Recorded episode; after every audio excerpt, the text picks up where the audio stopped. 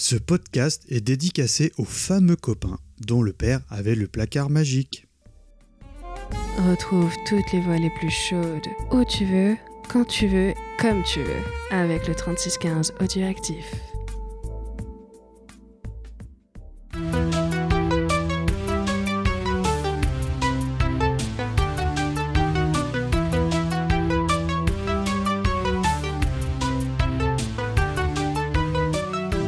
Tous et bienvenue à 80 le podcast. Je suis Mikado Twix, votre hôte pour ce numéro et pour ce nouvel numéro. On va encore parler d'un fait de société qui nous tenait à cœur à la team à savoir l'érotisme dans les années 80. Alors aujourd'hui, on va parler de nichon, de nibar, de loge, de néné, de doudoune, de reploplo, de miche, de totote, de Robert, des airbags, de pare-chocs, de mamelles, d'obus, de poumons et, comme disait ma mère, de gougoute. Alors, pour ce numéro un peu spécial qu'on avait vachement envie de faire, j'ai le plaisir de recevoir Spade. Bonsoir Spade. Salut les coquins. de, j'ai le plaisir de recevoir 3615 Ula Murdoch. Salut à tous. Et enfin, notre compagnon du soir, Mr. Wiz. Bonjour les hommes. Alors les amis, on va commencer direct. Hein. On va commencer par euh, toi, Spade. Est-ce que tu peux un peu, euh, histoire de nous placer un petit peu euh, chronologiquement, nous faire le contexte historique qui mènera bah, c'est cette fameuse décennie du cul, du cul, du cul des années 80. bah, comme souvent dans l'histoire de France post-seconde guerre mondiale, on pourrait tout faire remonter à mai 68. En fait, c'est pas complètement faux dans le sens où mai 68 est une autre conséquence de ce qui mène directement à cette explosion de sexualité dans les années 80. Tout d'abord, on va se replacer dans le contexte. La fin des années 60, ça marque surtout la fin d'une période faste de 10 ans durant les 30 glorieuses, où le niveau de vie a, vraiment augmenté, le niveau de l'éducation aussi. Par exemple, en, dans les, à la fin des années 50, il y avait 150 000 étudiants en, université. En 68, on est à 500 000. Donc, ce qui, ce est pas négligeable. Une petite légère explosion, quoi. Le baby boom un peu, non? Et le problème, c'est qu'en fait, on tombe pile poil à un moment où ça commence à tous péter la gueule aussi. C'est le, chômage est en train d'exploser, on crée la NPE derrière. Et euh, durant cette période, en fait, on a une jeunesse qui est en fait la vraie première jeunesse qui a évolué loin du cadre culturel des parents. Avant, tu lisais ce que tes parents et tes professeurs te disaient de, lire.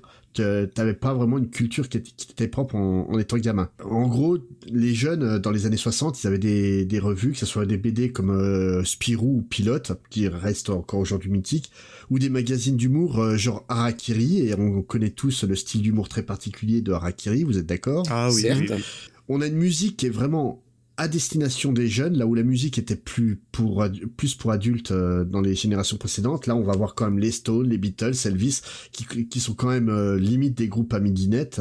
On est d'accord? Ah oui, aussi. Hein. Toujours. Et surtout, en fait, on a une littérature qui est très très différente de ce qui se passe avant. C'est une littérature qui qui est très contestataire et euh, est très impertinente. Bah, on peut citer par exemple Sur la route de Kerouac ou Le festin nu de Burroughs. De toute manière, on peut citer tout ce qui représente la Beat Generation, donc euh, qui est le mouvement créé par euh, Burroughs et, Kerouac qui va légèrement lancer le mouvement hippie. On mhm. peut citer aussi des auteurs comme Bukowski, hein, on se rappelle de la fameuse scène euh, chez Pivot où il essayait de tripoter la, sa voisine de gauche.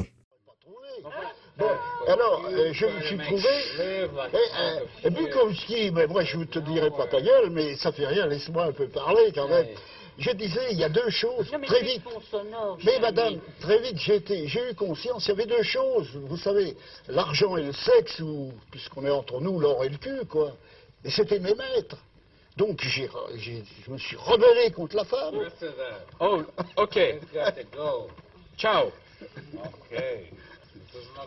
Bah, finalement, il tient pas tellement la bouteille, cet écrivain américain. voilà. Attendez, vous voulez pas l'emmener, là Voilà, monsieur. Monsieur. À peine trois litres, hein. ah, C'est votre faute, il fallait mettre un faux vin, qu'il fallait mettre de l'eau dedans. Mais il a porté ses bouteilles. Ah, il a porté ses bouteilles. Il a porté ses bouteilles. C'était la télévision qui lui offrait, moi. Il a porté lui-même ses bouteilles. Ah, je savais pas qu'on pouvait apporter son manger, moi. Bukowski qui est donc il un, un peu bourré aussi. Hein. Ah oui, non mais complètement. Il arrive avec les bouteilles de rouge euh, ah. dans un postrophe. Il y en a, il y avait une demoiselle à côté. Il essaye de lui tripoter le le genou et puis de remonter. Et là, on est en quelle année, Spec Pardonne-nous. Oh, ça, ça doit être début des années 80. C'est c'est une Ah culte d'apostrophe, quoi. C'est mais Bukowski était étant Bukowski, tu peux pas dire grand chose. Et tu peux nous dire rapidement qui était le monsieur pour les auditeurs Donc euh, pas Charles Bukowski est un, un grand auteur euh, vraiment de la Beat Generation, donc un style très cru, très sale. En fait, il parle de la et tous les auteurs de la Beat Generation parlent de la, de la manière dont la société est en train de partir, euh, bah, de pourrir sur place. En fait, ils se considéraient eux-mêmes comme une génération perdue. Euh, c'est limite tous des alcooliques et des drogués au dernier niveau. L'un des romans les plus célèbres, donc le Festin nu de, de Burroughs, a été écrit alors que Burroughs était complètement shooté à toutes les drogues possibles et inimaginables. Et en plus, il découpait les passages et il les recollait au pif. Ça simplifie le récit, ouais. Mais le Festin nu, c'est un truc qui est vraiment fascinant à lire. Et de toute façon, euh, tout ce qui est la Beat Generation, c'est vraiment fascinant à lire parce qu'ils ont vraiment une démarche euh, culturelle et, euh, et une démarche en fait de regard sur la société qui est complètement euh, bah, désenchantée, déshumanisée. C'est assez, c'est assez fascinant, quoi. D'accord, ok. Limite euh, d'actualité. Voilà. Et, euh, bah, et le problème, c'est que cette génération de mai 68, qui est très contestataire, ben, elle va arriver donc à, à l'aube de l'âge adulte, donc vers 18 ans.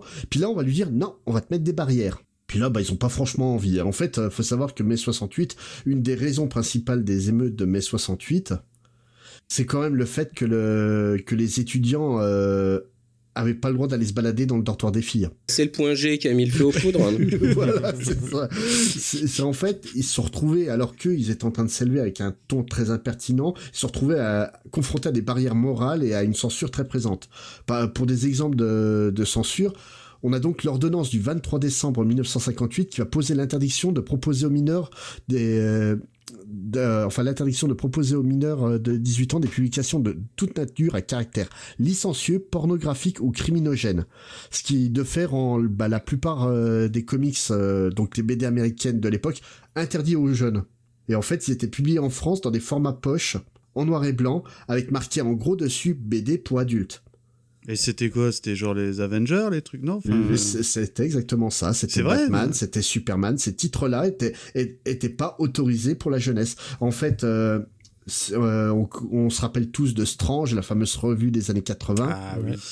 Voilà, donc euh, Lug, qui, est, qui éditait Strange, a, a commencé avec un titre qui, euh, qui s'appelait Marvel. Et euh, Marvel, ils ont été obligés d'arrêter ce, cette BD au numéro 13, parce que le 14 s'est pris une interdiction de publication par la censure. Ils estimaient que c'était trop violent et trop licencieux pour les jeunes. Et c'était le cas? Abs- Absolument pas. Hein. C'est, c'est- non, non, c'est, c'est vraiment euh, absolument pas euh, tendancieux euh, en quoi que ce soit. C'est vrai, oui, il y a de la baston, oui, il y a des femmes euh, euh, qui, qui sont habillées de, de tenues euh, moulantes, mais en dehors de ça, quoi, franchement, il y a vraiment pas de quoi fouetter un chat. Euh, Même en, en France, à l'époque, il y a des trucs beaucoup plus graveleux que ça, quoi. Si on parle de l'époque où euh, Barbarella sortait, et Barbarella, c'est, Oui. quand, c'est quand même du cul dans l'espace. Ah oui. oui, c'est vrai, ouais. C'est un concept. Euh, Bah oui, non, c'est très bien Barbarella. mais, mais donc de la même manière, en fait, on a les mouvements de parents d'élèves et, et, et les catholiques. Et alors, je vous dis pas les parents d'élèves catholiques, hein, c'est encore pire, qui vont souvent, souvent faire pression pour interdire des films, comme par exemple La religieuse de Diderot qui a été réalisé par Jacques Rivet euh, pour outrage à l'église. Et ce qui est marrant en fait, c'est que c'est le scandale autour de cette interdiction qui va être la cause du succès du film, alors que le film est franchement pas terrible. Parce qu'en fait, quand la censure va être levée, bah tout le monde va aller voir. Oh mon dieu, pourquoi tout le monde a interdit ça? Bah pour rien en fait, il y a rien dans le film. hein. Et là, c'est, il était de quelle année le film en question? Euh, ce film-là, il doit dater du milieu des années 60. En fait, c'était, c'était presque une pub inespérée. Bah ouais, au final, mais c'était une, une vraie galère pour Jacques Rivet pour faire, le film. Il s'est battu pendant 5-6 ans pour pouvoir faire le film. D'un autre côté, en fait, de l'autre côté de l'Atlantique, et même du sur la côte pacifique, en fait, on a les copains américains qui lancent ce qu'on appelle le Summer of Love. Donc pour expliquer, en 67, il y a des rassemblements anti-Vietnam qui se font à San Francisco, donc dans le Golden Gate Park, et euh, c'est là que tout le monde va découvrir euh, l'existence du mouvement hippie. Et les jeunes Français qui arrivent dans l'âge adulte, et ben ils commencent à se montrer euh, eux aussi revendicatifs vis-à-vis de leur droit à la sexualité. Et ils se disent, bah si les Américains ils ont le droit de vivre l'amour libre, pourquoi pas nous? C'est ça. et d'un point de vue sociétal, en fait, ça va apporter des vraies avancées très intéressantes. Donc déjà, faut savoir que la pilule contraceptive, elle est légalisée en- France en 67. Mais elle n'est distribuée que si le médecin est d'accord pour te la donner. Et si toi, en tant que jeune demoiselle, tu as plus de 21 ans ou tu as l'accord parental? Ce qui réduit vachement le, ah ouais, le, le, champ d'action il est, il est, limité d'un coup. Hein. voilà. Et en fait, ça va changer en 72 avec plusieurs décrets qui vont euh, donc moderniser cette loi, la loi Neuwirth, euh, parce que en fait, il y a eu beaucoup de, de manifestations euh, autour, de ce projet-là. Nombreux médecins en fait euh, qui sont de, de, cette jeune génération qui viennent de finir leurs études de médecine, eux qui sont pour l'amour libre et le droit des femmes à, à bah, le droit du corps en fait, qui sont pro-choix, vont commencer à pratiquer des, des IVG qui sont totalement illégales. Et c'est ce qui va en fait mener euh, aux lois Veil en 75 ah et qui va légaliser l'accès et la pratique à l'IVG. Le dis avec toute ma conviction, l'avortement doit rester l'exception, l'ultime recours pour des situations sans issue. Mais comment le tolérer sans qu'il perde ce caractère d'exception, sans que la société paraisse l'encourager? Je voudrais tout d'abord vous faire partager une conviction de femme. Je m'excuse de le faire devant cette assemblée presque exclusivement composée d'hommes. Aucune femme ne recourt de gaieté de cœur à l'avortement. Il suffit d'écouter les femmes. C'est toujours un drame Actuellement, celles qui se trouvent dans cette situation de détresse, qui s'en préoccupe? La loi les rejette non seulement dans l'opprobre, la honte et la solitude, mais aussi dans l'anonymat et l'angoisse des poursuites. Enfin, moi j'avais revu le, bah, le, ah ouais, elle a pris euh, ouais, ouais, souffert, mais limite physiquement. Hein, enfin, bah, ah oui, non, non, mais c'est c'est vrai. Elle avait, elle avait du mérite, hein, Madame Veil. Et ça a été un vrai combat, et ça a été pas un combat que de, de Simone Veil, c'est elle qui a, qui a, pris frontalement dans la gueule parce qu'elle était représentante de tout un mouvement féministe qui s'est lancé grâce à grâce à ces changements sociétaux. Et en fait, le féminisme de l'époque, il revendique juste le droit aux, des femmes à vivre leur sexualité comme elles en ont envie et de la manière dont elles ont envie. Ça inclut donc l'accès à la pilule, l'accès à l'IVG, et euh, c'est en fait ça va avoir un vrai impact culturel notamment en mettant des en lumière des femmes qui auraient été invisibilité. Donc on parlait de Simone Veil plus haut, mais d'un point de vue littéraire, on doit aussi citer euh, Simone de Beauvoir, mm-hmm. qui est en fait l'instigatrice de cette seconde vague de féminisme grâce à, à son euh, livre Le deuxième sexe, qui clairement est un traité qui explique en fait euh, la manière dont la société euh, formate les filles pour qu'elles restent dans leur petit carcan. Mais surtout en fait en 71 elle va rédiger ce qu'on appelle le manifeste des 343. C'est en fait une pétition de 343 femmes connues ou inconnues ayant avorté et qui avouent avoir avorté pour réclamer en fait le droit à l'IVG. Et en fait cette pétition elle a eu un énorme impact et euh, ce qu'il faut comprendre, c'est que ces femmes-là qui ont signé de leur nom, qui ont avoué avoir avorté, elles s'exposaient à des poursuites pénales du fait d'avoir avorté. La société considérant que c'est un crime, elle pouvait se retrouver en prison pour ça. Ouais. Donc je pense pas qu'un avortement, ça soit quand même déjà une chose facile à vivre. Mais si en plus tu dois te retrouver en tôle derrière, voilà. Donc euh, je pense qu'il fallait quand même rendre hommage à, à Simone Veil, qui est pour beaucoup euh, dans, la, dans la situation de, la femme actuelle. Hein. Pour en revenir à la thématique de l'épisode, j'aimerais aussi citer donc Régine Desforges. Elle a été la première éditrice euh, de France dès 1968. En fait, c'était une femme plus ou moins libérée qui a toujours décidé en fait de vivre sa vie comme elle l'entendait. À tel point, par exemple, euh, que le jour où un, de ses copains la demande en mariage, ben, elle a décidé de jouer la réponse au dé. Ah oui. Et? Et donc elle s'est mariée, elle a eu un enfant avec ce type-là, elle a divorcé quelques années mais à côté de, son euh, travail de première éditrice euh, de France, en plus spécialisée dans, dans l'érotisme, elle est aussi romancière. Notamment, son roman le plus célèbre, c'est La bicyclette bleue, qui est un roman qui a eu beaucoup, beaucoup d'impact dans les années 80, euh, qui a eu beaucoup de succès, puis qui a été adapté au, à la télé avec Laetitia Casta dans le rôle principal.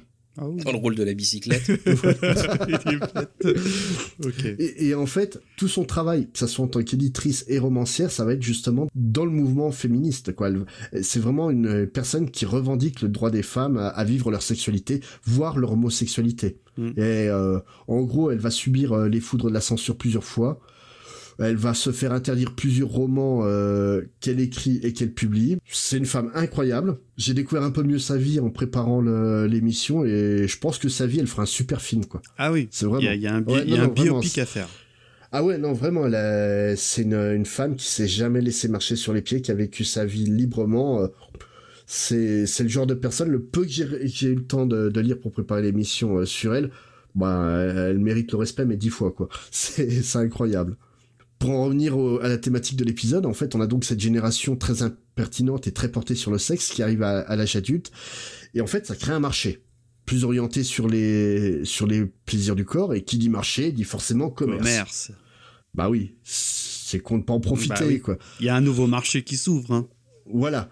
Donc en fait, le premier sex shop, il va s'ouvrir en Allemagne à Noël 1962 sous la direction de, euh, de Beat Huss. Vous m'excusez si je le dis mal, hein, moi Beate. Huse. Voilà, si, comme tu dis, exactement. Donc, euh, euh, et vous savez pourquoi elle a ouvert à Noël? Hmm, pour acheter. C'est pour les boules Pas loin. C'est vraiment pas Pour les loin. guirlandes ou un truc comme ça, non? Non, tout simplement parce que les gens étaient trop occupés euh, pour euh, chercher les cadeaux de Noël pour s'occuper de l'ouverture d'un sex shop. Ah, d'accord. Ça a juste été une stratégie quoi pour avoir l'appel et les premières euh, semaines d'ouverture. Et forcément, le premier sex shop, c'est une, euh, c'est un vrai succès. Ce qui fait qu'en fait, ça va ouvrir un peu partout dans le monde, souvent sous la, sous la licence Beat Huss, comme tu dis. Et euh, par exemple, dix ans plus tard, on a une cinquantaine de, de sex shops qui sont ouverts à Paris. Ah oui, quand même. Et euh, les ouvertures de ce style de boutique, en fait, ça va faire un peu polémique partout. Bon, déjà, parce que c'est une très mauvaise idée de foutre un sex shop en face de collège. Ça, ils ont mis un petit peu de temps à le comprendre. Ah là, même. ouais, ouais, bah oui. Bah justement, je recase euh, la- l'anecdote que euh, j'avais sortie quand on en avait discuté pendant la petite réunion de préparation. Euh, je me suis arrêté une fois à l'aéroport de Francfort, c'était en 2002, Mhm. ça date un petit peu, mais à l'aéroport de Francfort, il y avait, en plein milieu du terminal, un énorme magasin Beate Huse qui jouxtait un magasin de jouets. Ah oui. Ça, ça ne s'invente pas, quoi. Donc discret, je sais pas, en fait. Il y a des jouets aussi. Il y a euh, des jouets aussi, Bah, oui, c'est ça, c'est des, des fois que le directement... gamin il veut, il veut un petit canard noir, tu vois, ou Il y a le magasin pour papa, puis il y a le magasin pour le... Voilà. voilà. moi personnellement je préfère le magasin avec les robots, mais bon. Chacun ses goûts. Il y a peut-être des robots aussi, hein, tu me Il y a- la technologie, a il y a un truc à creuser. Mais, euh, pour revenir au sujet de, de l'émission, donc en fait, à l'époque, la censure euh, fait que de nombreux films sont interdits au moins de 18 ans en salle. Mhm. Eh ben, puisque les, puisqu'on peut pas les passer en salle normale, ben on va créer des salles qui ne peuvent passer que des films de moins de 18 ans. Mais en fait, dans les films de moins de 18 ans, il n'y a pas forcément que du, de l'érotique et du porno. On a Mais des les films d'horreur aussi. oui, Mm. les films d'horreur, les films d'action. Mad Max, le tout premier Mad Max avait été interdit au moins de 18 ans à sa sortie, hein, euh, faut se Tout à rappeler. fait. ouais. Et le truc, euh, c'est qu'en fait, les producteurs, voyant ça, disent bon, bah, quitte à se faire interdire le film au moins de 18 ans, autant qu'il y ait une raison, quoi. Donc on va commencer à avoir un peu de sexe, un peu émaillé un peu partout. Même dans des, dans des films où, euh, de base, t'en aurais pas eu, quoi. Ça, de- le sexe va vraiment devenir une composante du film à l'état brut. Par exemple, tu euh, as le film de Louis Malle, euh, Le souffle au cœur, qui parle très ouvertement de la, de la sexualité de la bourgeoisie dijonnaise. Ah, Dijonnaise. Ah, Ah oui, ça se passe à. Dijon. C'est tourné à Ah ouais. Versailles, mais ça se passe à Dijon. Et euh, ça parle ouvertement d'inceste, de masturbation, d'homosexualité. Et là, on parle d'un film de 71 ou Ah 72. ouais, mais c'était plus, beaucoup plus cru qu'aujourd'hui quand même. Hein. Ah ouais, c'était osé quand même. À l'époque, Mm. ça a fait un petit peu polémique. Si peu. Où, euh, Mais c'était c'est pas, c'était pas avec ça qu'il y a eu la, la polémique avec euh, Jean Royer? Euh, Non, c'est pas ça je- Il me semble, euh, mais je te dirais peut-être des bêtises, donc je vais pas trop m'avancer. Messieurs les censeurs, bonsoir. Ah, je me demande s'il n'y a pas eu un... Je, je me demande si c'est pas pour ça. Après, Louis Malle euh, est un habitué hein, quand même des, euh, des polémiques. Hein. Euh, Faut se rappeler de son film euh, euh, Baby's Party, ou en français ça doit être La Petite, où euh, donc il fait jouer une euh, jeune Brooke Shield de 12 ans, euh, souvent à poil. Hum, tout va bien.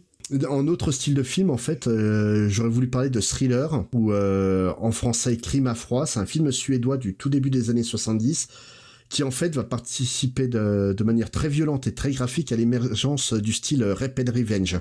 C'est en fait des, films où euh, on a une jeune femme qui se fait violer ou abuser sexuellement et qui en fait va, reprendre le contrôle de sa vie en explosant la tête de ses agresseurs. Il y a beaucoup de, de films comme ça. Irréversible, par exemple, Ouais, est, un, irréversible, ouais. est, est un Rape and Revenge à l'envers, mais un and Revenge quand même. Et euh, Thriller, en fait, c'est un film qui raconte l'histoire d'une euh, d'une jeune femme qui a été abusée de- durant son enfance, qui à cause de ça est devenue légèrement muette. Ah.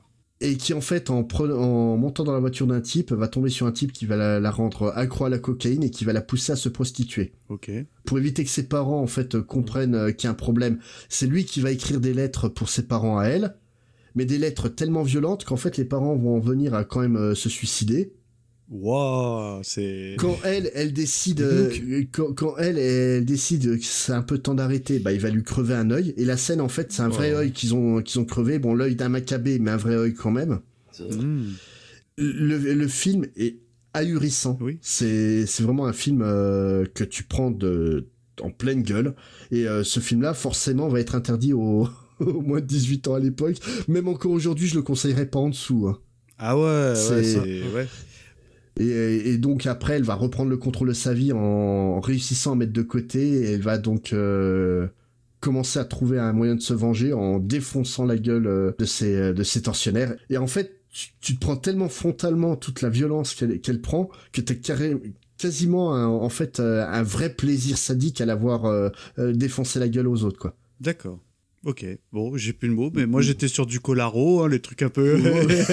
ah, mais, dans, le sexe, hein. dans le sexe, il n'y a pas que des trucs ah, drôles, malheureusement. Hein. Et, les années 70, en fait, aiment beaucoup parler de ça. Mais à côté de ça aussi, en fait, les, les années 70, bah, ils vont vraiment faire émerger un certain style d'érotique ou de porno qui vont en fait vraiment devenir des classiques du genre. Des, euh, j'ai pas besoin d'aller plus loin en vous citant des titres comme Histoire d'eau ou, ou euh, Emmanuel. Évidemment. Mmh. qui est quand même la meilleure pub pour les fauteuils en rota du monde. Exactement. C'est sûr. Départ à destination de Bangkok. Vol Air France 428. Embarquement immédiat porte numéro 37. Emmanuel. C'était un livre. C'est devenu un film. Emmanuel. Si ce titre n'évoque rien pour vous, si vous ne voyez aucun rapport entre Emmanuel et un avion qui part pour Bangkok, demandez à vos amis, ils vous expliqueront. Emmanuel, la plus longue caresse du cinéma français. Emmanuel, prochainement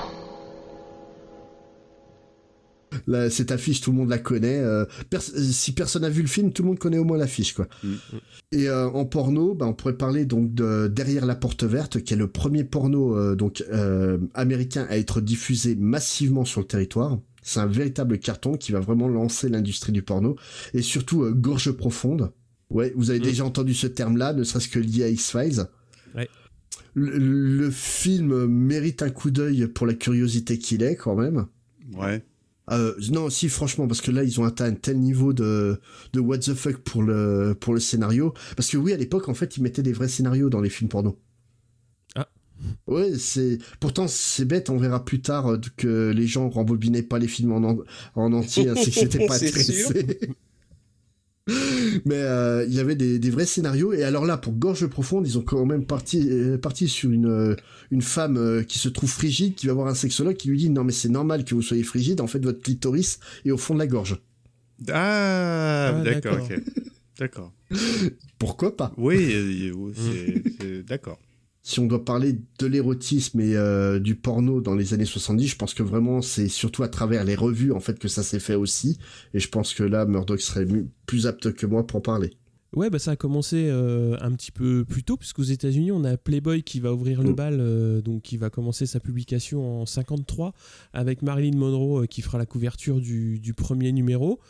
Alors la ligne éditoriale, euh, elle est assez simple. Donc le magazine propose à la fois des articles et des photos érotiques. Euh, le magazine va vite trouver un large public et donc Hugh Hefner, donc son, son, son, fondateur, va trouver donc cette, cette ligne éditoriale où il va euh, attirer aussi au fil du temps des auteurs de, de talent donc pour son, pour son magazine.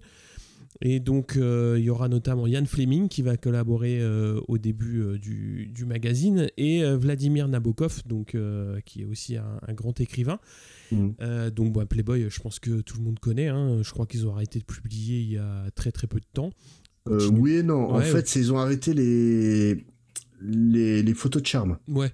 Ils sur la, un magazine plus standard. Ouais. Voilà. Mais après, Playboy, il faut avouer que c'est la grande classe du charme c'est euh, c'est jamais vulgaire, c'est toujours hyper travaillé, c'est des grands euh, photographes la mise en scène. des photos. Ouais, Oui. non, non, c'est c'est vraiment euh, le summum de la classe pour l'érotisme. Ouais, donc face à ce succès, donc euh, puisque Playboy va vite, vite trouver, euh, trouver un public, il va y avoir quelques magazines qui vont, qui vont lui embrayer le pas, et notamment Hustler, qui Mhm. lui va être lancé par Larry Flint en 74 et qui va se différencier justement en étant beaucoup plus cru et beaucoup plus explicite.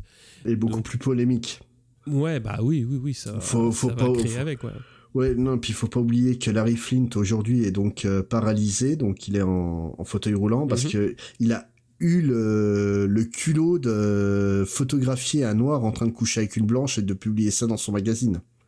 Et Et donc, en fait, un raciste, Ouais, trouvant ça inadmissible, euh, l'a- lui a tiré dessus et l'a rendu euh, paralytique. Larry Flint, c'est un vrai personnage comme il il en il a, existe pas un peu. film hein. d'ailleurs tiré. Oui. Si, Il y a- Larry Ah Flint oui, oui. avec Woody Harrelson, Ouais. Oui, oui. qui est très bien d'ailleurs hein, comme film. Et en France, on a aussi un grand magazine bah, qu'on connaît tous aussi, lui, qui s'est lancé en 1963. Alors la ligne éditoriale est assez similaire, sauf que les modèles euh, féminins euh, qui sont dans le magazine sont souvent des, personnalités de premier plan. Donc on aura Brigitte Bardot, Jane Birkin par exemple. Et l'idée, euh, donc, c'est de faire un peu à l'image de Playboy, donc un mensuel de charme et de qualité. Alors c'est un magazine qui a connu euh, diverses périodes euh, dans, dans, sa vie, hein, qui a connu également des collaborations avec des auteurs euh, et des photographes de qualité. Donc voilà, c'était un petit peu la réponse, la réponse française à, Playboy. Et en Angleterre, on a eu Penthouse par contre en 65. Donc là c'est pareil, c'est un titre qui est très très connu. Et il y a une autre publication donc, qui est euh, importante à signaler, euh, toujours, euh, toujours sur, sur l'Europe avec la France. On a Union, qui est le premier magazine mensuel à arriver en kiosque, qui lui ne propose pas que des photos, mais c'est à la fois le courrier des lecteurs. Il y a des romans photos, il y a des bonnes adresses, des reportages sur certaines villes. Donc c'est vraiment un petit peu, euh, ouais, je dirais pas le guide du routard parce que, mais il y avait plein de, plein de petites choses comme ça. Il y a- C'était un peu J'aimerais- fourre-tout, ouais. J'aimerais revenir sur un truc. En Pour fait, tout, c'est c'est le hein. Ouais, c'est ça. j'aimerais revenir sur un truc concernant Union. En fait, comme Ouais. tu dis, il y a du courrier des lecteurs. Ce qu'il faut savoir, c'est que le courrier des lecteurs est écrit par des pigistes. Ouais, bah ouais. Comme dans Et- beaucoup, comme dans beaucoup de cas. Et en fait, cette revue, j'ai un ami à, à moi à l'époque où j'étais à la fac qui était pigiste pour Union pour payer ses études. Et en règle générale, bah on se retrouvait tous euh, le dimanche soir. euh, donc toi qui es Dijonais, hein, Murdoch, tu connais bien le bureau, je pense, Ah oui, bar. oui, oui, oui, oui, bah oui, de la gare. Donc ouais. le, le dimanche soir, on se retrouvait, on était une dizaine de mecs, il arrivait, bon les gars, il me faut euh, il me faut quatre lettres pour la fin de semaine et donc en fait, on écrivait euh, collectivement les lettres tous ensemble. Donc si vous possédez des unions de de, de Oh. période entre deux, 2001 et 2002, Il y a du spite dedans, quoi. donc déjà, pourquoi vous les avez encore Faut m'expliquer. et de deux, oui, vous avez des trucs créés par moi. Oh, et t'étais un, poète, en fait. Ah non, non, non, je te jure qu'on n'était pas poète. ah non, mais en fait, le but du jeu, c'est qu'on partait d'une situation, puis on rajoutait des, des éléments. Des détails, ouais. En fait, c'était- du, du millefeuille. Hein, au, moment, au bout d'un moment, on faisait venir des bus entiers. euh, Classe.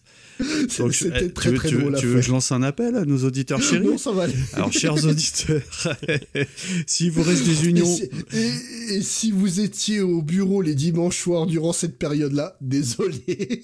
On s'est peut-être croisé là-bas. hein. Ah bah savoir. Mais ça reste un bon souvenir. On a beaucoup rigolé grâce à ça. Ouais, donc pour continuer, on va parler aussi un petit peu de, de films donc, euh, de, de cette période-là et surtout d'un réalisateur américain, Russ Meyer. Ah oui. Alors pour ceux qui ne films, connaissent hein. pas, ah bah c'est non, il a créé une esthétique Ouais. quand même. euh. Ah, ils étaient poumonés ces films. Voilà. donc Russ Meyer, il est connu pour avoir inventé un, un genre de film, donc le nudie. Donc c'est un film où toutes les occasions sont bonnes euh, pour que les personnages principalement féminins bah, terminent nus. Et il va connaître un énorme succès donc en 68 avec Vixen. Trois ans après, il sortira donc Faster Pussycat Kill Kill. Donc ça va lui ouvrir les portes de, de grands studios, donc comme la Fox pour produire, euh, pour produire ses films. Et il est très inspiré par le burlesque des années 30 et aussi par les actrices aux formes généreuses et euh, ouais, émancipées sexuellement. Donc euh, je sais pas si vous avez vu euh, certains, certains de ses films. Si, si. Vixen, ouais. Ouais. Et puis euh, Faster Pussycat Kill Ouais, Kill. euh, Faster Pus- Pussycat, il est pas mal. Moi, Ouais. j'ai évidemment l'esthétique en tête, mais les films, je m'en souviens pas. Ça se trouve, c'est des très bons films en plus. Hein. C'est un genre particulier, c'est Mm, vraiment une expérience hein, de regarder Mm. du Bruce Meyer, mais franchement, ça mérite le coup d'œil, quoi. C'est Ouais. euh, et pas uniquement pour les formes généreuses Ah. euh, de, de ces demoiselles. Faut faut voir en fait qu'il écrivait des films avec des personnages féminins, euh, bah déjà beaucoup de personnages féminins et beaucoup de Mm. personnages féminins très très forts. Oui, C'est des, badass c'était un des- peu, des non f- Ouais, ah oui, non, badass, c'était ouais. des, des, des femmes de caractère. Hein. Mm, mm. C'est, elles sont plus proches de de Callahan dans Police Academy que, euh, que de. Bah, à mon avis, c'est un hommage direct hein, à, D'accord. ok. à- à- à- Alors, à Calade, c'est. Brigitte Nielsen, c'est ça? Non, c'est pas Brigitte Nielsen parce qu'elle joue pas dans euh, Police Mhm. Academy. Mais c'est un clone de- Euh, de, Brigitte. Nielsen. Ça m'a pas laissé un souvenir impérissable, hein, mais bon, après c'est perso. Je trouvais que c'était quand même surtout de la salade de loche. oui, bah oui. Mais euh, essen- essentiellement, alors c'est peut-être euh, de la salade de loche euh, de personnages forts, hein, mais bon. Ah, c'est des euh, femmes qui se foutent sur la gueule, quoi. C'est surtout ça. Ah oui, ils ont recyclé ça dans Fort Boyard, euh, fut un temps. Exactement. Bah, à noter quand même que l'esthétique euh, développée donc par, euh, par le réalisateur, ça va inspirer une pub des années 80 pour la 205, où euh, bah, justement t'as un mec qui arrive avec sa 205, c'est en noir et blanc, et t'as trois nanas qui sont euh, là à attendre euh, bah, pour, euh, pour qu'elles euh, rentrent- montent dans la voiture et se barrent. Donc la, date, la pub euh, date euh, de 90.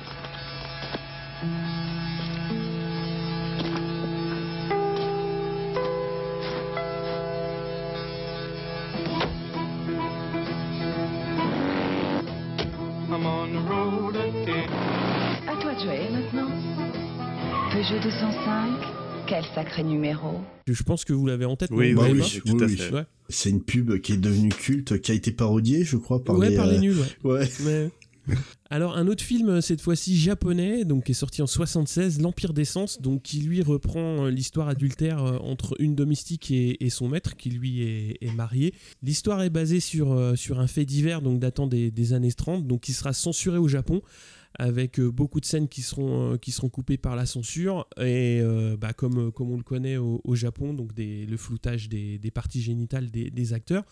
Alors le film sera présenté à Cannes à la quinzaine des réalisateurs et le scénariste, donc, qui a également réalisé le film, donc Nakisa Oshima, bah, sera poursuivi au Japon pour obscénité. Alors, on n'est pas du tout dans le nu récréatif, comme on, en a déjà parlé, mais vraiment dans la dérive d'un couple, euh, dans sa relation adultère et passionnelle. Mais Mm. c'est un film qui a quand même brisé euh, pas mal de tabous.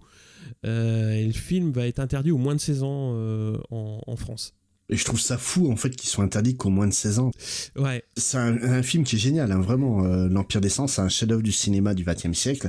Mais euh, ouais, c'est clairement le film que tu dois mettre en moins de 18 ans. bah, surtout pour son issue, quoi. Son, enfin, ouais. C'est un petit peu, oui, tu dis qu'il y a les scènes qui sont coupées, il n'y a pas que les scènes qui Non, sont il y a voilà. pas que... Voilà. Ok. Ok, bon. Ok, comment, euh, comment rebondir On en est où là Donc, euh, Bah, justement, on parle de valseuses qui ont été Voilà. coupées. un, film, un film français, donc Les Valseuses de Bertrand Blier, qui lui sortira un tout petit peu plus tôt, en 74. Où on va maintenant? J'en sais rien, tu nous emmerdes. N'empêche que j'aimerais bien savoir où on va. Comme ça. Simple curiosité. Te fais pas de soucis, vieux. Dans la vie, tout s'arrange. T'as jamais de vraie raison de se biler. Pas nous faire un trou au cul, on en a déjà un. On va quand même pas rouler comme ça, euh, droit devant, sans savoir où. Jusqu'à ce que le réservoir soit vide. Pourquoi pas? On est pas bien?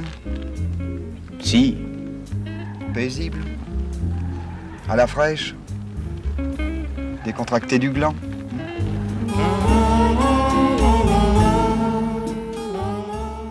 Bah, qui va reprendre la fuite euh, d'un trio euh, donc, euh, composé par Patrick Devers, Miu Miu et Gérard Depardieu. Et bah, dans ce film-là aussi, il y aura beaucoup de, scènes de sexualité décomplexées euh, pour ces personnages tout au long du film. Alors le film va faire scandale à sa sortie, il sera énormément critiqué, il sera interdit au moins de 18 ans, ce qui l'empêchera pas de connaître un très gros succès avec plus de 5 700 000 entrées. C'est l'année où est sorti Emmanuel aussi, je crois. Et au niveau de la pub, on va avoir aussi euh, bah, un gros gros clin d'œil euh, de la part de Perrier, une pub qui va être euh, censurée. Alors Perrier avait produit une pub, euh, donc euh, là j'ai plus l'année en tête, si en 76. Euh, donc elle représente une canette de Perrier de 25 Non, centilitres. non, une bouteille. Une bouteille. Ouais, une bouteille. ouais. Attention, important. Ah ouais, une bouteille. Attention, Ouais. parce que les bouteilles, Donc, elles ont une forme un petit peu euh, particulière, les bouteilles Perrier. particulière. Et donc, cette bouteille de 25 centilitres, elle grandit au contact d'une main féminine pour finalement faire sauter euh, le bouchon d'une bouteille de 70 et pour représenter une éjaculation. Ah, c'était ça la métaphore Ah, J'avais pas compris. T'avais pas compris Voilà, donc elle sera diffusée que 6 fois au cinéma. Euh, c'est une pub donc euh, de 60 secondes et elle sera pas diffusée à, à la télé euh, à l'époque. C'était mais bon, étonnant. C'était quand même très, osé, on va Oui. dire. Une dernière petite référence télé qui cette fois-ci, bah, je pense qu'on l'a Ah. tous, elle est beaucoup plus, comment dire, beaucoup plus drôle. Beaucoup plus sympathique, c'est le Bénil Show que voilà tout le monde connaît et qui a commencé en 1955. Donc Ah, quand euh, même, 55. Ouais, alors au début, c'était pas tout à fait. Alors je pense que c'est pas ceux qu'on a vus, nous, quand on était mômes dans les années 80. Mais euh, voilà, le show a commencé en 55, ouais.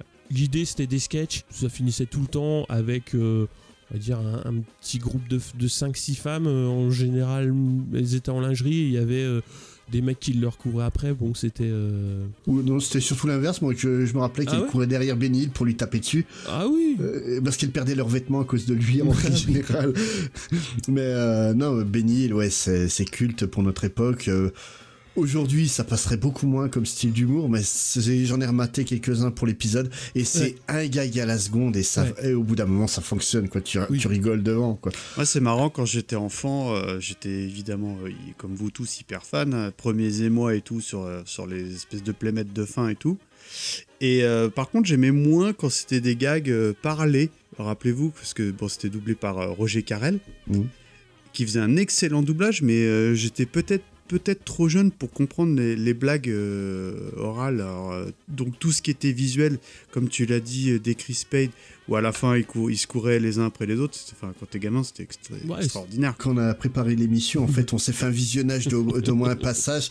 Et il y a des vannes, on a vraiment rigolé devant. Ouais. euh, Oui, c'est vrai. Le, le cassage de plâtre en mode karaté nous a beaucoup fait rire. C'est mais non, enfin bon, Ben c'est- je pense qu'on peut-être qu'on fera un truc dessus parce que je serais très content de les revoir, un petit perso. hein. Puis d'ailleurs, si, est-ce qu'on s'écouterait pas un peu le générique hein? Eh ben, c'est parti.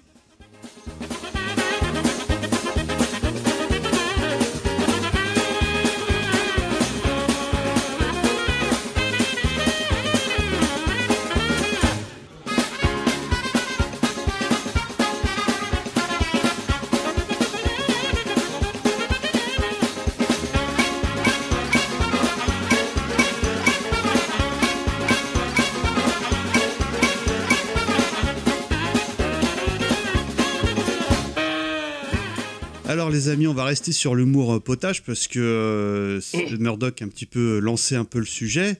Euh, Wiz, je te tends un petit peu la perche, hein, sans mauvais jeu de mots.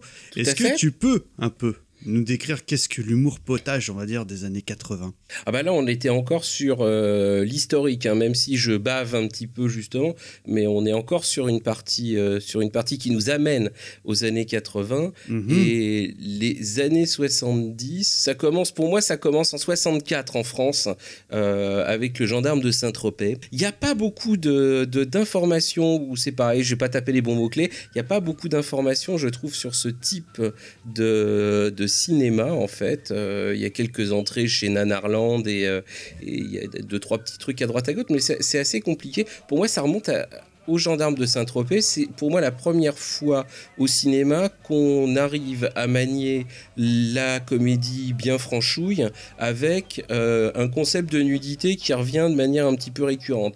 Pourquoi est-ce que dès lors, il faut que quand on se fend la poire, il faut qu'il y ait un nichon Je ne sais pas, mais ça a commencé un petit peu à cette époque-là. Ben après, le, le fait d'avoir euh, placé euh, justement l'action à Saint-Tropez, c'est justement pour permettre le, Ah bah oui. cette nudité. Ah oui, oui. Saint-Tropez, c'était réellement le lieu à la mode à l'époque, Ah bah et c'est en fait euh, tout le mouvement nudiste qui est né euh, à cette période-là aussi. Oh bah de tout, et, et, par, et par la suite, euh, tout film, euh, enfin en tout cas la grosse majorité des films qui réexploiteront euh, la, la, la, la, même veine seront toujours plus ou moins situés aux alentours de Saint-Tropez, hein, d'une manière ou d'une autre. Donc ça commence avec ce film-là. Alors on voit pas grand-chose, on voit même surtout des, des, fesses. On voit pas franchement de nichons. Les trucs sont tournés de manière à ce que ça n'effraie pas la censure, parce que bon, 64 quand même. Mais bon, voilà, il y a quand même, on commence à, à, à, à marier les deux. Et à partir de ce moment-là, bah, on a régulièrement vu soit un petit, un petit bout de sein à droite à gauche dès qu'il y avait une scène où, enfin, entre deux blagues, voire des films qui, voilà, qui en faisaient carrément leur fond de commerce. Alors, les grands spécialistes, paraît-il, euh, ça a quand même été les Italiens qui ont ah vraiment eu une immense filmographie de comédie sexy, comme on peut dire, des trucs où vraiment, mais ils en ont, ils en ont filmé des, des caisses et des caisses et des caisses. Mais voilà, il y en a eu pas mal. Alors, donc, après le gendarme de Saint-Tropez, j'ai sélectionné un truc. Donc là, pour le coup, c'est Merci Nanarland que je ne connaissais pas, mais c'est le What the fuck de la sélection. C'est le plumard en folie. Rien que le nom est top. Rien que, Ouais, rien c'est que leur- surtout la distribution qui fait Ah mais, mais c'est ça, qui est un film de 74, donc peut-être comme Les Valseuses, avec donc voilà, je cite Michel Galabru, Jean Lefebvre, Paul Prébois, Alice Sapritch, Patrick Topalov, Henri Tizot et Robert Castel, et il y a la voix de Roger Carrel en prime dessus. que du lourd. On notera au passage que Lady Michel Galabru, Jean Lefebvre, Paul Prébois, Alice Sapritch et compagnie ont quand même pas mal tourné dans un nombre assez incalculable de très très mauvaises comédies où il y avait quand même mm, plus de peau que de pellicule.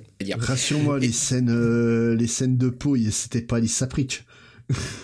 Oh. Euh, alors je l'ai pas regardé en entier en l'occurrence, donc, euh, donc j'ai cra- j'ai craqué avant la fin, mais disons que bah, en fait c'est un film à sketch qui raconte les aventures d'un lit et justement c'est euh, Roger Carrel fait la voix du lit. Je sais pas trop pourquoi, mais bon voilà.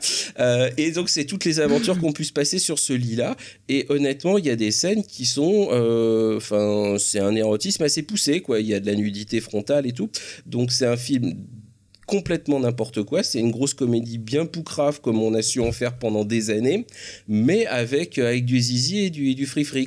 Donc, euh, tant et si bien que ça a même été xé dans certains pays. C'est interdit aux moins de 18 ans euh, en Angleterre. On a réussi à exporter un truc pareil quand même. C'est- D'un côté, Galabru, Lefebvre, Prébois, à poil. Moi, je t'interdis ça au moins de 60 ans.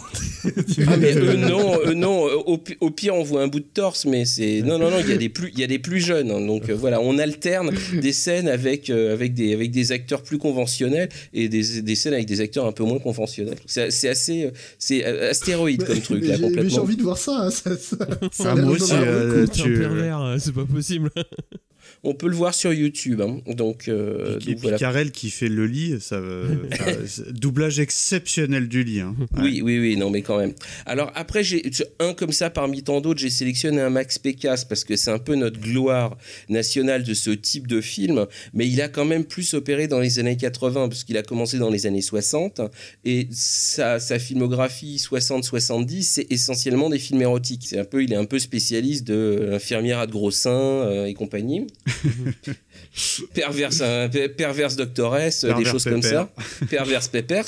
Mais on ne sait pas pourquoi, à la toute fin de la décennie, il, en- il entame une petite, euh, une petite cure de, de rigolade et il se met à, à pro- à faire des films qui sont là pour le coup des comédies avec, euh, voilà, avec, avec plein de nichons partout. J'ai sélectionné Mieux vaut être riche et bien portant que fauché et mal foutu.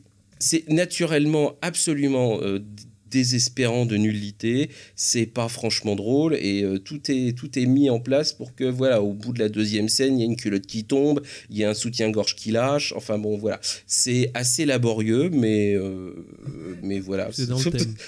C'est voilà, c'est dans le terme. Euh, Au, au troisième degré, ça se laisse regarder, mais par contre, aller se faire la filmo complète, je suis pas sûr. Et puis donc, euh, justement, la boucle est bouclée euh, euh, avec Mon curé chez les nudistes en 82, parce que globalement, c'est un peu la redite du gendarme de Saint-Tropez. On change juste l'uniforme, hein. c'est plus un gendarme, c'est un curé, mais ça reste exactement la même recette où on va faire un avec film- Prébois, non? C'est Oui, avec euh, Paul. Prébois et avec euh, Georges Descrières euh, qui joue le, le père supérieur ou je sais pas quoi ou l'évêque euh, l'évêque du coin. Enfin, mais c'est ça qui est dingue, c'est qu'ils arrivent à foutre des bons acteurs dans des films qui sont mais d'une nullité absolue. Et j'aimerais rajouter un film aussi, parce que Oui. faut un peu parler de ce qui se passe outre-Atlantique. Et euh, le film, en fait, c'est Animal House, donc euh, ou plutôt National Lampoon's Animal House, traduit en français par American College. Oui, forcément. hein. En fait, c'est un film de 1978 euh, qui, est, qui est quasiment un prototype d'American Pie, puisque c'est une guéguerre entre deux fraternités euh, sur euh, le campus de Dartmouth. Hmm. Et le truc, en fait, c'est que ce film est, est en fait à la base de tout l'humour potage qu'il va y avoir dans les années 80 et puis encore de nos jours. hein. Les, Am- les American Pie revendiquent ouvertement l'héritage de Animal House. Et pour expliquer, en fait, Animal House, c'est des c'est des, que des gens en fait qui ont gros impact sur les années 80. Donc par exemple le réalisateur s'appelle John Landis. Au scénario on trouve euh, Harold Ramis. Oui, ça rappelle quelque chose tout ça. Oui. Euh, la- à la production un certain Ivan Reitman. Ah oui. Et en fait, c'est quasiment là que s'est créée la team euh, autour de Ghostbusters, et notamment autour d'un acteur qui malheureusement, lui, n'a pas pu jouer dans, dans Ghostbusters, qui était John Bellucci, parce qu'il est mort euh, donc euh, avant Ghostbusters, mais il avait un rôle qui était prévu à la base dans le film. Et euh, l'une des scènes les plus cultes justement du, du film euh, aux États-Unis, qui est reprise dans dans 10 000 parodies possibles et inimaginables, c'est justement euh, John Bellucci qui monte à une échelle pour euh, rentrer dans une euh, dans la maison d'une sororité, puis il passe devant une fenêtre où une des membres de la sororité est en train de se déshabiller, et avec la réaction qu'il a à son bas-ventre, ça pousse l'échelle et poum Classique. Ouais, Classique mais efficace. Classique, mais parce que ce film l'a l'a lancé, quoi. Et euh, vraiment, Sans mauvais jeu. et vraiment, en fait, ce film-là est c'est un, un prototype de tout l'humour qu'on va avoir sur les années 80. Quoi. Ça n'a pas vraiment, euh, en France en tout cas, survécu aux années 80, mais il y a eu encore, bah, il y a eu toute une série de Max Pécasse, euh, plus ou moins Saint-Tropez. Il y a aussi toute la, toute la série des impérissables films avec Aldo Macione. Le beau que de moi, tu meurs. Mais c'est ça, oui. Tais-toi quand tu parles. Euh, donc, euh, À, à chaque fois que je, je pense à Aldo Macione, j'ai la musique de, de la pub Malabar qui Ouais, me vient. Ah, Caramba, Caramba, oui, Ah oui, évidemment, c'est ce que j'allais souligner. Est-ce qu'on a fini, euh, les amis, sur le contexte historique? Oh oui. absolument. Alors, bah écoute, Wiz, on va, on va te laisser la main parce que là, on va attaquer notre deuxième partie, à savoir la démocratisation de l'érotisme et changement de contexte. Alors, est-ce que tu peux nous parler un tout petit peu bah, de la libération de la parole, euh, évidemment, sur le sujet du jour? Absolument. Alors j'ai commencé en, bah, en fouillant un petit peu sur euh, l'excellent site, bien que très lent, euh, de l'INA, ina.fr, et il y avait une vidéo du début des années 70 euh, qui traitait de la passion amoureuse. Et c'est très révélateur de l'époque parce qu'en fait c'est un, on pourrait redoubler le truc et il pourrait tout aussi bien parler d'une dissection de grenouille. Oui.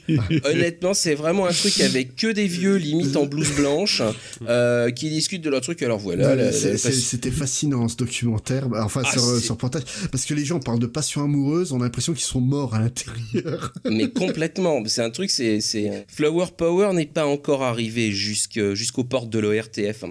Et en fait, il va y avoir une révolution, euh, bah en fait post post 81, avec un peu le, le, le chamboule tout euh, mitterrandien euh, sur les chaînes de télé. Et cette révolution qui va se manifester sur plein de, plein de sujets au niveau de la télé va aussi se manifester par rapport à justement la libération de la parole en fournissant une liberté de ton complètement inusitée et d'une certaine manière, je trouve que c'est presque une certaine désinvolture à attaquer absolument tous les sujets de front, mais comme si d'un seul coup il y avait plus de tabou. Alors ça n'a pas duré longtemps quand même. hein. Euh, on, est on a vite refermé euh, justement la porte verte, mais euh, on a quand même beaucoup parlé d'absolument tout et n'importe quoi pendant, pendant la décennie. Et même si on retient surtout en termes de liberté de parole une émission comme Droit de réponse, quand même là-dedans. C'est le, le, le totem absolu de on peut dire absolument n'importe quoi sur n'importe quel sujet. Ben, il y avait aussi des émissions qui s'attaquaient à des sujets un petit peu plus intimes. Et, euh, et donc pour ça, on peut euh, remercier euh, Feu Pierre Desgroupes, qui était donc le président d'alors d'Antenne 2, qui souhaitait rajeunir et avec une, euh, une, une dame qui s'appelle Pascal Brognaud, euh, qui est la grande spécialiste du sujet qui fâche et qui va lancer des programmes très novateurs pour l'époque avant de se spécialiser dans la décennie suivante sur des programmes un petit peu plus trash. C'est elle qui a, affilé, euh, qui, a, qui a servi la soupe à Jacques Pradel et à Jean-Marc Morandini. Ah, donc, euh, donc le voilà, larmoyant et le gloussement, quoi. Exactement. donc, euh, donc voilà. Donc dans les années 80, c'était encore novateur. Donc hum, le premier programme qu'elle lance, c'est en 1982, et euh, bah, je, je trouve que le titre est extrêmement représentatif parce que les années 70, c'est très collectif, c'est très nous, et les années 80, c'est très individualiste, donc Ah c'est oui. très je. Donc son programme s'appelle naturellement Moi je. Moi, j'étais en tôle, pour moi, la sexualité, c'était zéro. Il n'y a pas de sexualité en prison. Il n'y a que des moyens de compensation, des, des palliatifs. Et c'est moi qui me faisais l'amour. C'est ni un instrument, ni rien du tout. C'est moi qui me faisais l'amour. On ne vit pas une sexualité, on ne vit plus rien à l'intérieur d'une prison. Donc je ne vois pas pourquoi on vivrait plus une sexualité qu'autre chose. On n'existe pas. On n'est qu'un matricule. Le problème de la sexualité en prison, résolu dans de nombreux pays, du Mexique à la Suède, commence à être abordé en France. Alors c'est pas une émission présentée parce que c'est juste un programme qui euh, collectionne les reportages. Donc c'est vraiment des séries de petits, euh, de petits reportages sur l'ère du temps, mais dans tout ce que ça peut, euh, dans tout ce que ça peut représenter. Euh, donc ça peut être, ça peut être la mode, ça peut être, ça peut être la musique, ça peut être n'importe quoi du moment que c'est l'ère du temps. Mais naturellement dans l'ère du temps, il y a le free free. Donc il y aura un certain nombre de thèmes abordant la sexualité qui vont, qui vont donner lieu à plusieurs, plusieurs reportages. Il y aura la sexualité des jeunes, la sexualité des vieux, la sexualité en prison. Euh, il va y avoir plein, plein de programmes qui vont, qui vont être euh, diffusés sur les quelques années, euh, quelques années de diffusion de l'émission. Elle a duré au moins 4 ans, mais il n'y a pas de page wiki, donc je, je sais quand elle a commencé, je sais pas quand elle s'est terminée. J'ai pas trouvé. Mais il y a au moins des programmes jusqu'en 86. D'accord. Euh, donc c'est pas spécialement dédié à la sexualité, mais on va en parler de manière euh, euh, franche bah, quand l'occasion se présente. Elle va lancer un deuxième programme en 83 qui s'appelle Psycho. Alors là, pour le coup, c'est assez, assez rigolo comme, euh, comme contexte parce que elle-même, à ce moment-là, est en cours d'analyse et elle va persuader son propre psychanalyste d'aller euh, présenter une émission de télé avec elle et bah, d'analyser des couples. Donc une Ce émission. n'est pas un couple. sale. Ce n'est pas sale. Avant l'heure, ouais, c'est ça. Ah ben c'est c'est un peu ça quoi. Je dis pas que des âneries les enfants. hein. Mais non non t'en fais aussi. On n'a pas l'habitude, c'est pour ça qu'on est surpris. c'est gratuit et c'est mérité. C'est ça. Donc une émission, un couple, et donc il va raconter ses petits problèmes, ses, euh, euh, ses petites euh, turpitudes quotidiennes. Et donc naturellement, dans le lot des petits problèmes de couple, il y a naturellement des petits problèmes de sexualité. Et il s'attaque ultra fort. Il y a deux numéros qui sont publiés sur, pareil, sur le site de l'INA, dont le premier, euh, histoire de Viviane et Michel. Et euh, bah, ça, ça attaque d'entrée de jeu, pouf, bille en tête, euh, l'éjaculation précoce. Ah oui, on- tu veux un peu de jambon pour finir ta purée. Euh, donc, donc voilà, mais ce qui est, ce qui est aussi novateur dedans, c'est que euh, on va avoir des couples hétéros, mais aussi des couples homo. Ça va aussi apporter une libéralisation à ce, à ce niveau-là, parce que il me semble pas que on donnait la parole aux couples gays avant, euh, avant 80, on va dire, euh, à la télé, de manière comme ça. Surtout voilà, pour et, parler de sexe. C'est- Surtout, Ah, pas- surtout pour parler de sexe. Ouais. Et là, on, euh, rappelle-nous, on est en quelle année, euh, Wiz? 83. Ah oui, quand même. hein. Et- mais c'est marrant, on on va revenir sur l'émission qu'on a fait sur la décennie gay, mais on a tous euh, l'impression que les, les homos ont jamais eu de visibilité euh, à la télé, alors qu'à l'époque, quoi, c'était, euh, ça arrivait. Et c'est plus tard qu'on a eu une censure euh, là-dessus. Ah oui, oui, c'est. euh, en toute façon, enfin, on a eu une censure sur plein de choses Ouais, après. ouais. Il y a vraiment une, parenthèse, de, liberté dans les années 80 qui va quand même assez vite se refermer. Euh, après, il y en a encore d'autres, mais bon, j'en reste, j'en reste avec celle-là. Euh, donc ça, c'est 86 et c'est Sexy Folie. Alors là, pour le coup, c'est clair et net, c'est une émission consacrée au sexe et au charme. Ni plus, ni moins. Donc là, c'est pas des émissions où il peut éventuellement être question de sexualité. Globalement, il est question que de ça. Alors c'est marrant parce que c'est un vrai... Je me souvenais de l'émission, mais... Euh, moi, j'ai des bribes. Mais voilà, j'étais content de revoir, euh, de revoir des épisodes. Euh, c'est vraiment un magazine, parce qu'il y, y, a vraiment des, des, rubriques qui reviennent, il y a des reportages, il y a des clips. Euh, il y en a dont tu vas parler plus tard, Murdoch d'ailleurs, dans l'émission que j'ai vue. Euh, il y a des caméras cachées euh, un peu coquines. Il y a, j'adore, ils ont inventé le coquin maillard, hein, donc où des, des, des t'as trois couples qui se, qui se déshabillent et les femmes doivent toucher les hommes pour déterminer lequel est leur. Le, le, le pire, c'est j'ai regardé une émission sur le site de l'INA aussi. C'est Oui. que le coquin ma euh, maillard est présenté par Sylvain Augier. Le mec qui va, pré- Oui. qui Oh va présenter la carte au trésor Ah. euh, plus tard. Il est où le trésor? Bah dans ce cul-là, je pense. Non, mais il, est, il, il est quand même assez, assez sketch. Oui, c'est vrai qu'il il y a un côté anti, euh, anti-sexe. Il, il- il est sexe comme une tranche de jambon sur une, une assiette en carton, quoi. Donc, euh, J'ai halluciné en voyant sa tête euh, là-dedans, je m'y attendais pas quoi. Ah ouais, là, mais c'est ça. Faut bien commencer un jour. hein. Donc il y a ça, il y a un courrier du cœur ou, ou plutôt un courrier du cul. Euh, aussi J'étais jeune, hein, 86, ça me faisait 8 Non, ans. quand, quand même, voilà. Qui va être, euh, qui est tenu cette fois-ci par France Roche, qui répond, qui répond aux petites questions, pareil, des, des- des- aux petits problèmes de free-free des uns et des autres. Et euh, on a des interviews un peu euh, confessions euh, avec Mireille Dumas, déjà elle, qui vont pas éviter encore les histoires de, les histoires de Kékette et de, et de Zézette. Celle que j'ai euh, regardée, euh, il y a euh, Catherine Ringer qui parle de son euh, passé de hardeuse euh, et elle l'aborde de manière absolument enfin, super naturelle euh, en disant voilà, de toute façon qu'elle est probablement euh, particulièrement perverse parce qu'elle avait pas besoin de fric et qu'elle trouvait ça juste super fun et qu'elle regrette pas du tout. Et puis voilà. Et puis c'est c'est c'est ultra décomplexé comme truc. Donc euh, donc voilà. On a quand même eu plein de plein d'émissions qui ont d'un seul coup vraiment euh, euh, abordé des, des thématiques euh, bah, dont on parlait pas du tout. On, on en a discuté pareil sur le, le podcast sur la, la décennie gay. Tout le monde ne s'impliquait pas dans ce, dans, dans ce type de communication. Effectivement, il y avait, il y avait Grosse Coucougnette le cochon, et puis et puis il y avait effectivement Vieux qui refoule. Euh, donc c'est c'est quand, c'était quand même des, des médias d'information qui étaient euh, mais, mais, de, mais en plus de mémoire, Psycho, Sexy Folies et moi je c'était c'était sur Antenne 2. euh. Ouais. Ouais, donc en plus le service public euh, quoi qui autorisait ça. C'est ça qui est encore plus dingue. Mais justement quoi le, le service public qui se permet de, de faire ça, je trouve ça quand même hyper fou quoi. Aujourd'hui, je vois pas Mais surtout, euh, il y avait pas- trois je- chaînes à l'époque, hein, en plus. hein. Ouais. Enfin, Oui, c'est ça. une chance sur trois de tomber dessus. Ah bah et, puis, voilà.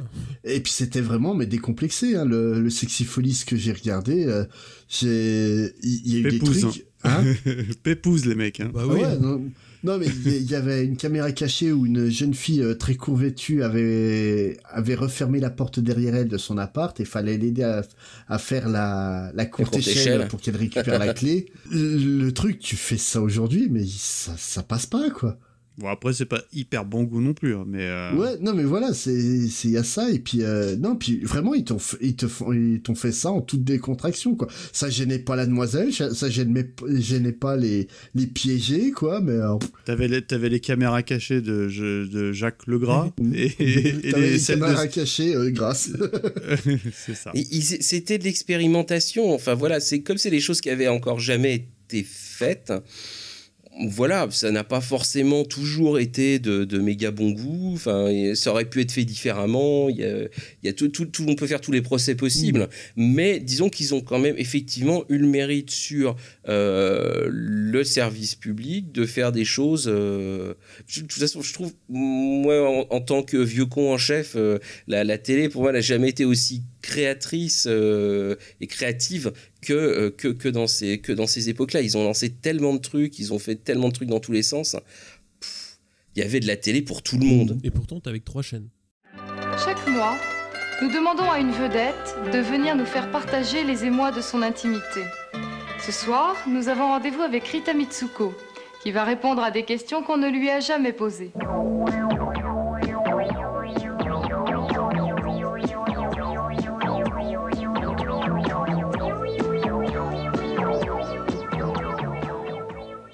Premier que j'avais fait, j'avais 17 ans. Je m'étais fait passer pour plus vieille. Et donc, j'avais pas encore le, le droit d'aller le voir. Pourquoi vous, vous avez eu envie de faire du, du film pornographique C'est quoi? C'est pour passer les fantasmes? C'est pour... euh, Les fantasmes sexuels? Oui. Oh non, parce que vraiment, euh, on, on peut pas. Le seul fantasme qu'on peut faire dans le porno, c'est de faire du porno. Il y a que ça, quoi. C'est que l'orgasme, l'orgasme avec des espèces de mécaniques qui se secouent et qui se tendent vers un, un orgasme euh, vachement simple, comme ça. C'est des situations violentes, difficiles, euh, où son image personnelle est complètement euh, écrabouillée, euh, réduite à néant. On est vraiment d'un paquet de viande. Non, mais c'est quelque Ah oui, chose c'est un peu quelque mor- chose- morbide, non? De- Peut-être un peu morbide, mais je crois que. Je prenais vachement comme un... d'y arriver, quoi, aussi. Pour faire ça, et personne m'a obligé à faire ça. Et puis j'ai fait ça pendant des années, de loin en loin, comme ça, une ou deux fois par an, Ouais, un film d'un jour ou deux plaisait. jours. Donc si chaque fois je replongeais là-dedans à le refaire, c'est que ça me plaisait. Personne ne m'a jamais obligé. Donc, mais il faut, faut avoir un, un caractère un peu bizarre pour faire ça, c'est sûr. Spade, c'est à ton tour. Est-ce que tu pourrais un peu nous parler, bah, évidemment, du passage cinéma au vidéoclub et aux belles affiches et aux pin-up et autres striptease qu'on pouvait trouver euh, durant cette époque? Euh, tout à fait. Alors euh, tout à l'heure, je vous parlais des films érotiques et porno chic qui ont vraiment cartonné dans les années 70. Le fait est qu'il existe une véritable demande pour ce genre de programme. C'est vraiment, il y a un vrai public qui veut aller voir du porno en, en salle. Et le problème, c'est que si le public existe, c'est que les salles spécialisées, parce que étant du porno, ça ne peut être diffusé que dans des salles spécialisées. Bah, des salles spécialisées, t'en as pas partout. Autant à Paris, euh, les gens étaient à peu près tranquilles, mais en province, c'était déjà un peu plus galère. Pendant ce temps-là, euh, dans le but de se faire moins taxer, parce que quand même faut payer les impôts, mais si on peut gruger, on va gruger, les fameuses salles spécialisées, en fait, elles vont cesser de diffuser des films en 35 mm pour passer à la vidéoprojection. Parce que oui, en fait, les films érotiques et porno des années 70, c'est des vrais films de cinéma, c'est tourné en cinémascope, euh, et euh, avec une vraie qualité d'image, une vraie qua- qualité de réalisation, une qualité de scénario, euh, on va dire originale. L'un des plus grands classiques de cette époque, c'est The Devil, The, Devil in Miss Jones, qui raconte quand même l'histoire d'une fille qui décide de suicider. Donc comme elle se suicide, elle finit aux enfers, mais elle a toujours été sympa. Donc elle dit, quitte à me retrouver en enfer, en enfer autant, autant euh, me réincarner, puis euh, devenir un peu cochonne pour pouvoir avoir une raison de revenir en enfer. C'est tortueux quand même. hein. Ah, c'est très tortueux, hein, je te... mais c'est un grand classique, hein, ma foi, pourquoi pas. Mais euh, donc en fait, ce passage en fait des euh, de du 35 mm à la vidéoprojection, qui est beaucoup moins cher pour les salles de cinéma, moins taxé par le gouvernement, bah, l'industrie du porno, elle y voit l'occasion de gagner beaucoup plus d'argent.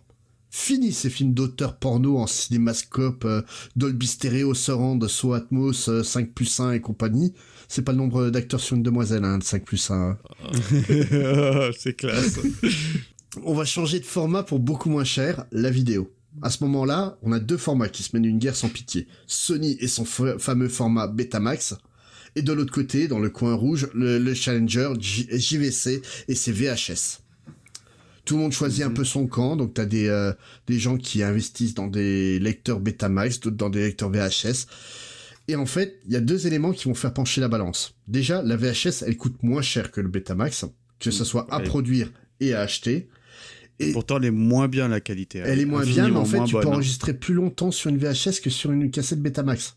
Ce qui permet en fait de faire tenir un film de 90 minutes sur une seule cassette où tu ne pouvais pas à la base sur le Betamax.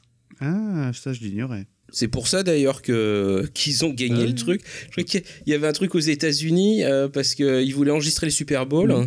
C'est ça, il y a... Et il y avait qu'en VH en VHS qu'ils pouvaient Voilà, le faire. Donc, euh, donc voilà, euh, ils ont arrêté le Betamax. Et en fait, le, la, la VHS va cartonner justement pour cette raison, parce que tu peux mettre des films plus, plus longs sur euh, la cassette. Sur le support. hein. Voilà. Et ce qui est totalement con, hein, parce que donc il y a un fameux reportage euh, que je vous ai partagé où on découvre qu'en fait les gens dans les années 80 rembobinaient pas euh, leurs cassettes, ce qui prouvait bien qu'ils regardaient pas le film en entier. Hein. Alors monsieur, vous avez tout ce qu'il vous faut là? Oui, à peu près. Qu'est-ce que c'est cette cassette? Ben, je crois que c'est un film X. Ah bon? Vous en voyez souvent? De temps en temps, lorsque j'ai des amis qui viennent à la maison pour euh, passer un bon petit moment. Tiens, salut. Ça va Je te ramène le film, je te bien. Il était bien J'ai bien aimé, ouais. Terreur de celui-là. Tu passeras une bonne nuit. Je vais regarder ça. Allez, au revoir, merci. Ici, les gens viennent, euh, viennent boire un coup, me louent une cassette, des fois X, des fois euh, c'est un film d'aventure.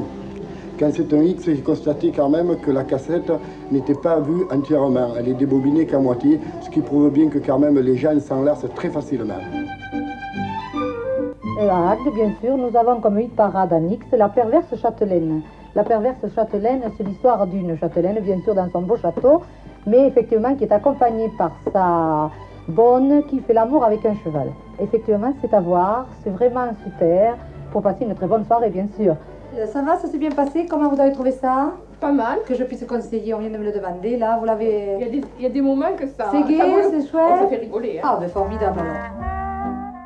Donc le truc, la VHS a gagné, malgré sa qualité d'image inférieure, et ce choix de format, ça va, ça va permettre donc une diffusion moins chère et moins taxée, mais surtout en fait, ça va lancer donc tout un nouveau business.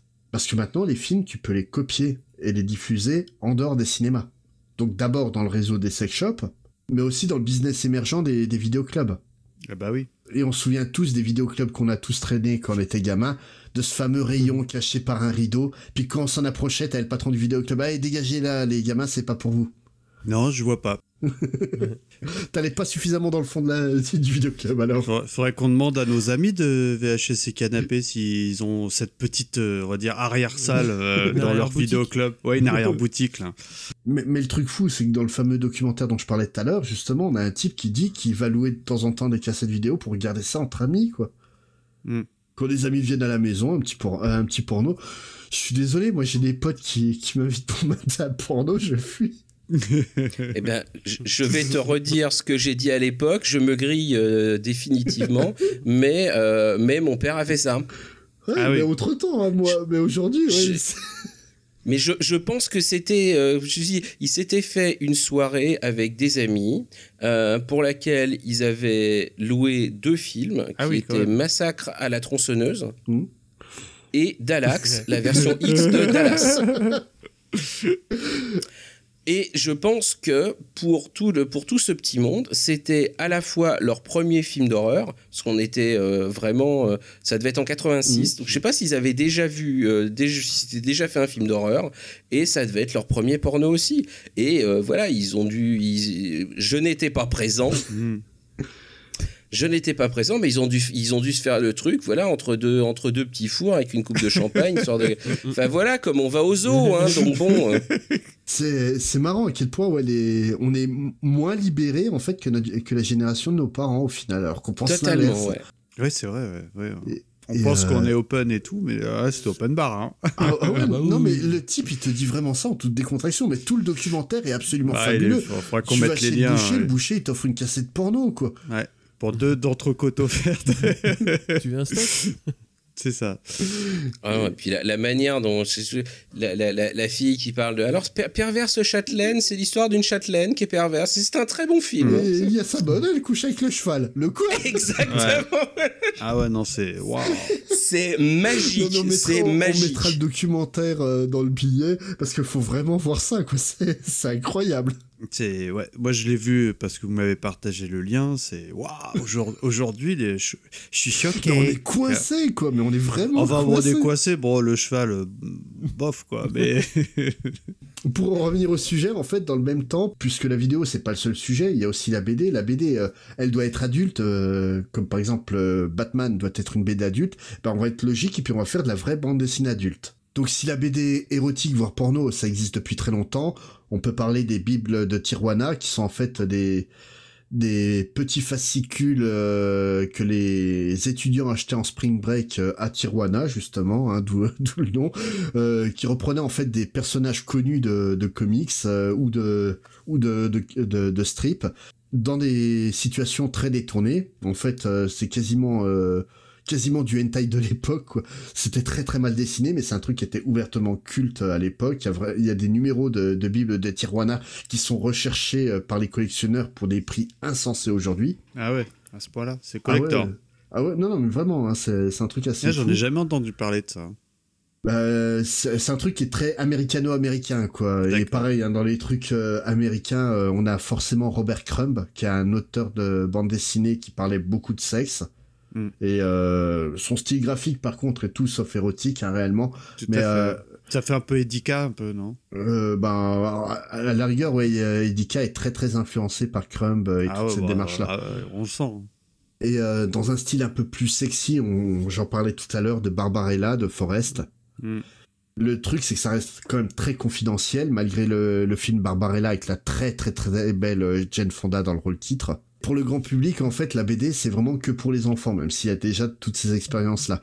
Dans le milieu des années 70, il va vraiment y avoir une révolution qui se met en place, en partie grâce à des artistes français qui vont créer un, magazine légendaire, Métal Hurlant. Donc sans être vraiment un, ma- un magazine érotique, euh, ça l'est pas du tout d'ailleurs, hein, Métal Hurlant, c'est un magazine de BD, de fantastique et de SF, qui fait une part belle à la nudité, et beaucoup de BD qui ont été publiés dedans sont devenus vraiment très très cultes, et parlent beaucoup euh, de sexe. On va parler de L'Incal, de Jodorowsky et Möbius, qui, qui, est, qui en parle ouvertement assez souvent, Salambo de Druyet, Et qui est aussi euh, bien- pas, pas, pas des mauvais hein, en non, illustration. c'est- hein. des- hein. c'est des, c'est des vrais monstres sacrés. Chez nos copains italiens, on a les rois de l'érotisme euh, en BD. Je vais parler de Serpieri et de sa série euh, Druuna, donc une euh, belle brune aux fessiers très très impressionnant. Et surtout, bah en fait, de Milo Manara, qui, est, évidemment, ouais. qui est la légende. hein. Pour moi, ça a été un déclic euh, Manara. Hein. Vous remarquerez le jeu de mots. Bah oui. Et en fait, ces titres, euh, s'ils sont aujourd'hui connus pour être des classiques de la BD euh, érotique, bah, ils ont un peu de mal à se vendre. Dans les kiosques, en fait, les éditions Elvi France et CAP, surtout spécialisées dans les petits formats en, en noir et blanc, ils ont du mal à tenir face à la concurrence euh, en couleur et en photo. Mm. Franchement, t'as envie de voir de- des femmes nues, tu vas pas vers une BD mal dessinée euh, chez Elvi France, tu vas plutôt vers Playboy. Bah ouais, au choix, ouais. Ouais. Surtout que Elvi France, c'était particulièrement... euh, Tu vois Max Pécasse, la même en BD. c'est très très particulier Elvi France, surtout la période 70-80. Et dans les rayonnages des librairies, en fait, pour les, les albums, il y a des titres purement érotiques qui s'imposent. Mais j'avoue j'avoue que j'ai beaucoup de mal avec l'érotisme de la plupart de ces titres, vu que souvent, en fait, ça propose euh, des histoires de jeunes adolescentes à peine pubères qui découvrent les plaisirs de la chair. Et quand je parle d'adolescentes, je parle de gamines de 13 ans. Ah oui. oui. C'est, je trouve ça très très glauque, mais c'est d'un côté un truc qui me fait marrer quand je vois les pourfendeurs, euh, ceux qui, qui hurlent au scandale sur les mangas hentai qui font exactement la même chose. On a, on a ça dans notre patrimoine culturel aussi. Et en fait, ces BD là, aujourd'hui, on les renie. On fait vraiment comme s'ils existent quasiment plus, hein. Euh, On pose, euh, un tel euh, tabou sur ces BD là qu'une BD qui était vraiment culte à l'époque, je pense à Rank Xerox de Tamburi et Liberator, eh ben aujourd'hui cette, cette série là on fait comme s'il n'existait pas pour la plupart. Quoi? Non je connais pas puis te la pousse un peu du pied euh, sous le tapis. Donc pour expliquer Rank Xerox c'est une BD euh, on va dire cyberpunk sur un robot amoureux d'une junkie de 12 ans.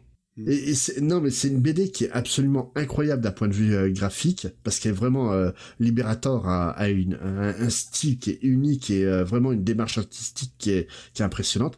Mais t'as du sexe bah, très très très exposé de gamines de 10 ans quoi et Ouais, aujourd'hui, ça fait tâche. ah ouais, ça, fait, ça fait ça fait très très mal quoi. Et c'est c'est con parce que c'est une BD que j'ai aimée quand j'étais adolescent et aujourd'hui j'ai un vrai malaise à la lire. Bah ouais, bah ouais, on- C'est parce que t'as beau dire que c'est de l'art, que c'est qu'un dessin, ouais, mais ça reste de la pédopornographie. Ça porte un nom, c'est ça, quoi. Tu, tu peux pas le, le- le dire autrement. Un autre euh, point un peu plus jovial euh, sur le sujet de la nudité, c'était le fait qu'en fait, on avait souvent de la nudité à l'écran sur nos écrans de télé, pas uniquement dans les dans les euh, dans les émissions dont parlait euh, euh, Wiz tout à l'heure.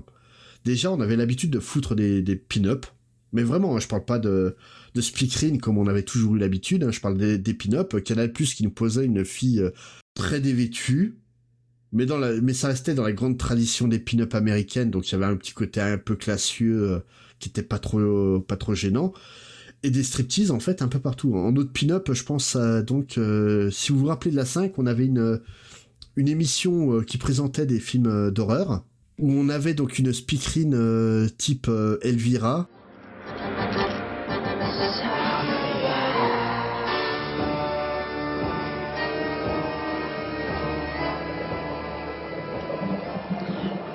Bonsoir le diable. Bonsoir les diabletins, les diablotines, les amateurs de sang, les pieds fourchus. Ce soir, nous parlons de lui, notre maître à tous. Savez-vous que le bon Dieu ne serait rien sans le diable? Le diable, comme le reste, c'est une idée de Dieu. Ce soir, vous avez ma bénédiction pour voir La Malédiction, le film de Richard Donner avec Gregory Peck. À tout à l'heure. Ah oui, euh, ah comment elle s'appelle? Je me rappelle plus. J'ai pas réussi à retrouver. Et euh, autant euh, Elvira, il y avait un côté très second degré qui est, qui est hyper appuyé sur le personnage. Elvira est vraiment un personnage très drôle, en plus d'être euh, d'être sexy. Là, le personnage que, que nous mettait la 5 pour jouer ce rôle-là, c'était vraiment le personnage langoureux, lascif et, et compagnie, quoi. Qui est, qui est déjà plus les amis. Sangria. Ah oui, oui, voilà. J'ai- osé. J'ai pas osé dire une connerie, mais ouais, c'est ça. J'étais en train de regarder, je disais rien. je voulais crâner. Google fumait. Mais euh, non, non, le Sangria, ouais, c'était beaucoup plus lassif que pouvait l'être Elvira. D'un côté, en fait, Elvira, il y a une vraie démarche féministe derrière le personnage qu'il n'y a pas derrière Sangria. Sangria, c'était juste une meuf bonne qui nous présente un film d'horreur. non, mais vraiment, hein, on, va- on- on va pas se cacher la vérité. Et le truc, hein, c'est que des meufs bonnes qui étaient là pour pas grand chose, en fait, on en a eu plein aussi. Il y a eu, on avait des striptease un peu partout. Moi, je, on se rappelle surtout des Coco Girls.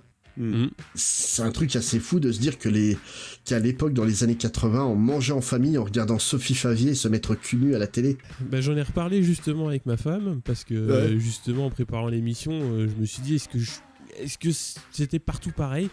Et effectivement, enfin, euh, moi j'ai des souvenirs de pas, pas spécialement euh, de de ça, mais euh, oui, il y a- il y, a des moments où euh, bon bah voilà, t'étais devant la télé, t'attendais le journal et puis bah c'était la fin de Colaro.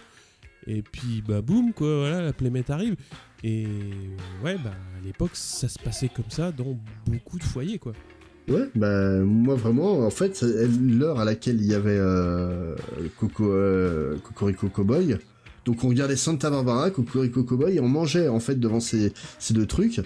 Et euh, ouais, je me rappelle manger en train avec euh, ouais des, des qui se déshabillaient de, sur la télé. J'ai le souvenir d'une euh, d'un jingle FR3, enfin France 3, genre Oui, FR3. et FR3, c'est trois fois Avec la mieux. nanette, je, enfin, je dis peut-être une ânerie, mais qui avait des gants de boxe et des. Tout à fait, elles étaient à, poil- à poil avec des gants Je de sais bloc, pas, des je sais pas boxe. pourquoi, tu vois. Mais c'était détente, hein, c'était Ah, détente. ouais, hein. vraiment, il y avait une, une- un côté très très à l'aise hein, là-dedans. Euh, mais et le truc, c'est qu'aujourd'hui, ouais, je, je suis étonné, étonnamment surpris de ma, ma pudeur vis-à-vis de ça, quoi. C'est parce que le fioul, ça coûtait moins cher à l'époque. On chauffait plus les maisons, c'est pour ça. C'est ça. C'est- Et euh, par contre, en contrepartie des, des Coco Girls, on peut citer aussi les Playmecs euh, chez De Chavannes. Ah oui, faut en Donc qui étaient des mais en plein milieu de l'après-midi. Mm. Pourquoi Ok. mais non, le, truc, c'est que vraiment, il y avait tout un mouvement de nudité qui était très, très, très impressionnant à, à la télé, quoi. Et, et, et en fait, c'est pas le fait qu'il y ait eu de la nudité à, à la télé qui m'étonne, c'est le fait que, ayant grandi avec ça, je regarde ça avec beaucoup de pudeur, en fait. Bon, on a tous euh, la même réaction maintenant. En préparant l'émission et en. Tu vois, on a refouillé dans 2-3 trucs. Quand tu regardes. euh, Alors, objectivement, quand j'ai regardé les 2-3 Benny Hill, j'ai trouvé ça. assez drôle quand même. Et j'ai trouvé, tu vois, le- le- la, la course de fin d'épisode. C'est c'est fun, bon, c'est marrant, voilà. Mais euh, Colaro, j'ai trouvé que c'était gênant maintenant, quoi. Ah oui. Ah oui, c'est ouais. ultra gênant, quoi. C'est pas drôle.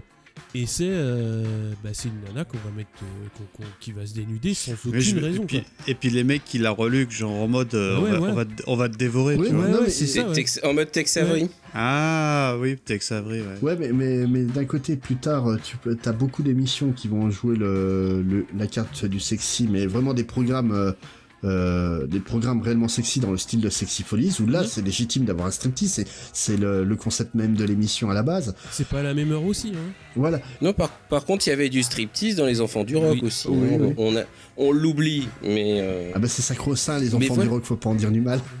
Mais, non, mais c'est pour ça, voilà, c'est très facile de, de, de, de cracher sur, euh, sur Colaro parce que c'était un peu bobo. enfin, Bah, mais il y en avait aussi chez, euh, chez Philippe Manœuvre. ouais, hein, mais, euh, c'est même pas le fait euh, du côté beauf en fait euh, chez Colaros.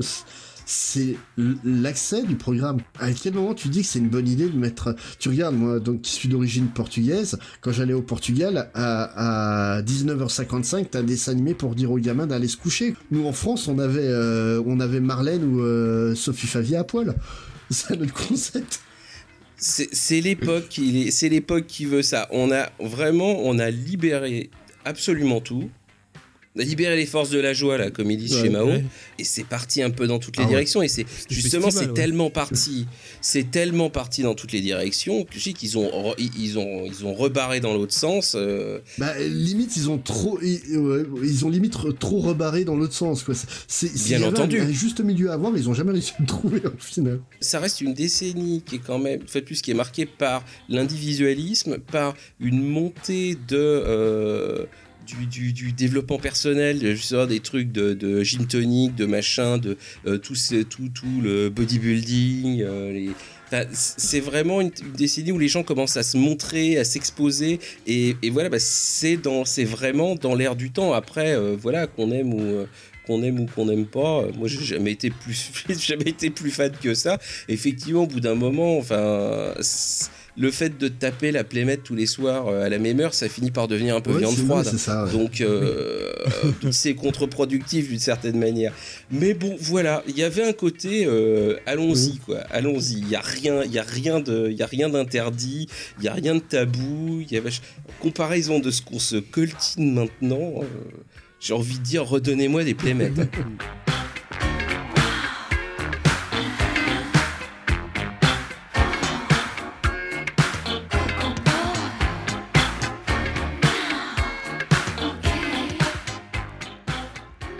Murdoch, du coup, là, on va parler un petit peu de revues, évidemment, de Canal Plus et de, et de cinéma. Qu'est-ce que tu pourrais nous raconter? Ouais, donc on va parler un petit peu des, des revues donc, qui, qui sont nées dans les années 80. Il va y avoir euh, New Look qui va commencer sa publication en 82. Donc ça fait partie d'un grand groupe de presse, donc le groupe euh, Philippe Aki. Et la ligne éditoriale est assez similaire à ses concurrents, à, ses concurrents, à savoir euh, mélanger photojournalisme et séance photo euh, de charme. Mais comme Hustler, il va, se- il va se distinguer en étant quand même nettement plus cru. Alors ça a permis dans un premier temps quand même au, groupe de presse d'écouler certains sujets qui étaient euh, jugés un petit peu trop trash et non diffusables dans la presse euh, magazine traditionnelle comme, euh, comme Paris Match. Et donc ouais, New qui va avoir quand même pas mal de, pas mal de poids dans, dans les années 80. Et on va avoir aussi le FHM qui lui va se lancer aux États-Unis, qui lui va être beaucoup plus axé sur les célébrités également.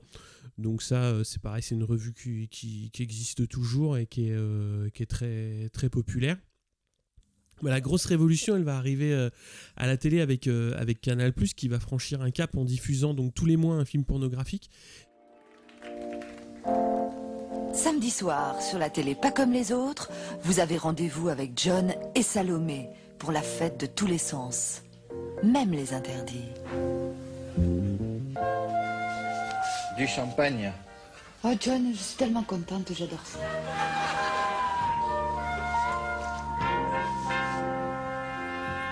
Salomé, Oui, John. reveux-tu encore du champagne? Oh oui, John. J'adore le champagne. Pour moi, c'est le luxe. Cependant, tu sais que je ne dois pas en boire beaucoup. Ça me fait vomir dans les cabinets. Oui, d'accord. Oh John, il ne fait pas beau. Ça mouille dehors. Je sens l'érection monter en toi. Oui. Et toi, tu es ouverte à cause de le désir. Oh oui. Bande avec les mous, un porno soft ou sa bande mou. Prochainement sur Canal+. Donc ça sera les, les premiers samedis évidemment. Le premier est diffusé en juillet 85 qui s'appelle Caligula.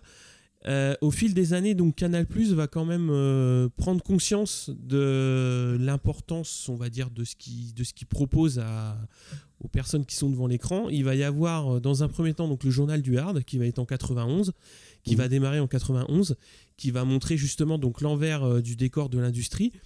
Et notamment, euh, ils vont essayer d'avoir un rôle pédagogique, notamment sur l'usage du, du préservatif. Donc justement, puisque euh, bah, ils se sont rendus compte un petit peu de l'impact qu'ils pouvaient avoir auprès justement du, public. Donc euh, ils vont forcer les productions, si elles voulaient passer euh, bah, dans le cadre du, film X de Canal, il fallait que les acteurs et les actrices euh, soient, protégés. Donc il y avait quand même un rôle pédagogique. Et il y avait aussi, au fil du temps, donc ils ont donné l'opportunité à des, des réalisatrices comme Ovidie de proposer un cinéma pornographique qui est qualifié de, de féministe dans le sens où il est euh, où, où l'industrie on va dire traditionnelle a tendance un petit peu à maltraiter les, actrices qui sont bah, sorties des productions dès qu'elles sont plus à la mode Ah, et euh, et voilà. c'est surtout en fait le, le ci- euh, cinéma porno euh, féministe, c'est un cinéma qui est orienté vers le plaisir de la femme, contrairement au, au cinéma porno classique qui est plus orienté sur le, le plaisir euh, masculin. Ouais, quoi. ouais. Et, et euh, même sans parler de ça, hein, le, le film de Canal+, faut le dire, c'est un truc qui a marqué toute notre génération. Même si on n'avait pas Canal+, même si euh, même si on voyait peu de ces films-là, on savait tous le premier samedi du mois. Bah, qui n'a pas regardé le film porno au moins 5 minutes en crypté Avec la passoire devant les Avec yeux. la passoire. Avec la passoire devant, qui ne l'a pas On a fait tous quoi. essayé au moins une fois. Ça Non, marchait pas, c'est con. C'est certain. Mais tu vois, au départ, quand même. Non, pas moi. quand, quand Canal Plus se lance, euh, le, le fait de mettre un porno, c'est clairement pour euh, attirer du, ouais, attirer Du des client. abonnés. Ouais. Mais au fil du temps, ils vont quand même avoir euh, cette évolution dans la manière de présenter le porno. C'est important de le rappeler. Ça va quand même dans le bon sens, je trouve. Et, puis même sur le côté commercial, en fait, ça faisait marcher un, un autre type de commerce parce que Mm. on l'a dit en préambule, en fait, cet épisode est dédié à ce copain qu'on a tous eu, euh, dont le père enregistrait tous les films sur Canal+, et surtout qui achetait les revues de jaquettes pour avoir les jaquettes des films porno avec. Ah oui, moi, moi, euh, il allait jusque là. Moi, ça restait. Ah non, euh, non, moi je, te, je te jure que la première fois que Loïc, euh, si tu nous écoutes, hein, la première fois il a ouvert, il m'a dit on va, on va prendre une vidéo dans le placard de mon père, moi je m'attendais à un film d'action, il a ouvert le truc, c'était le Narnia du cul, hein. c'était un truc de fou. Ah non, mais c'était des no-name, hein, comme Ouais. on dirait Ah non, aujourd'hui. non, hein. c'était Franco, euh, Franco de Port. hein. Question euh, totalement à la con, mais ils le font encore, le film porno sur Non, Canal je crois qu'ils ont arrêté. D'accord. Par curiosité, comme l'autre euh, l'autre cintré, euh, il, il a arrêté tout. Je me demandais si ça, il avait gardé de, ou pas. de sûr, ils ont arrêté le film érotique de M6. Ouais. Qui ça aussi a, été un monument pour notre génération, mais euh, je crois qu'ils ont arrêté en 2005 ou 2006, un, un truc comme ça de, de, de M6? faire le film érotique. Ouais. Ouais. Et euh, ça c'était c'était rigolo aussi. hein. À la base, on se servait de l'excuse de culture pub juste avant pour pouvoir regarder en cachette. Mais là, c'est plus dans les 90s, là, Ouais. non? Bah non, en fait, c'était dès, dès 88 ou 89 euh, le film érotique. D'accord.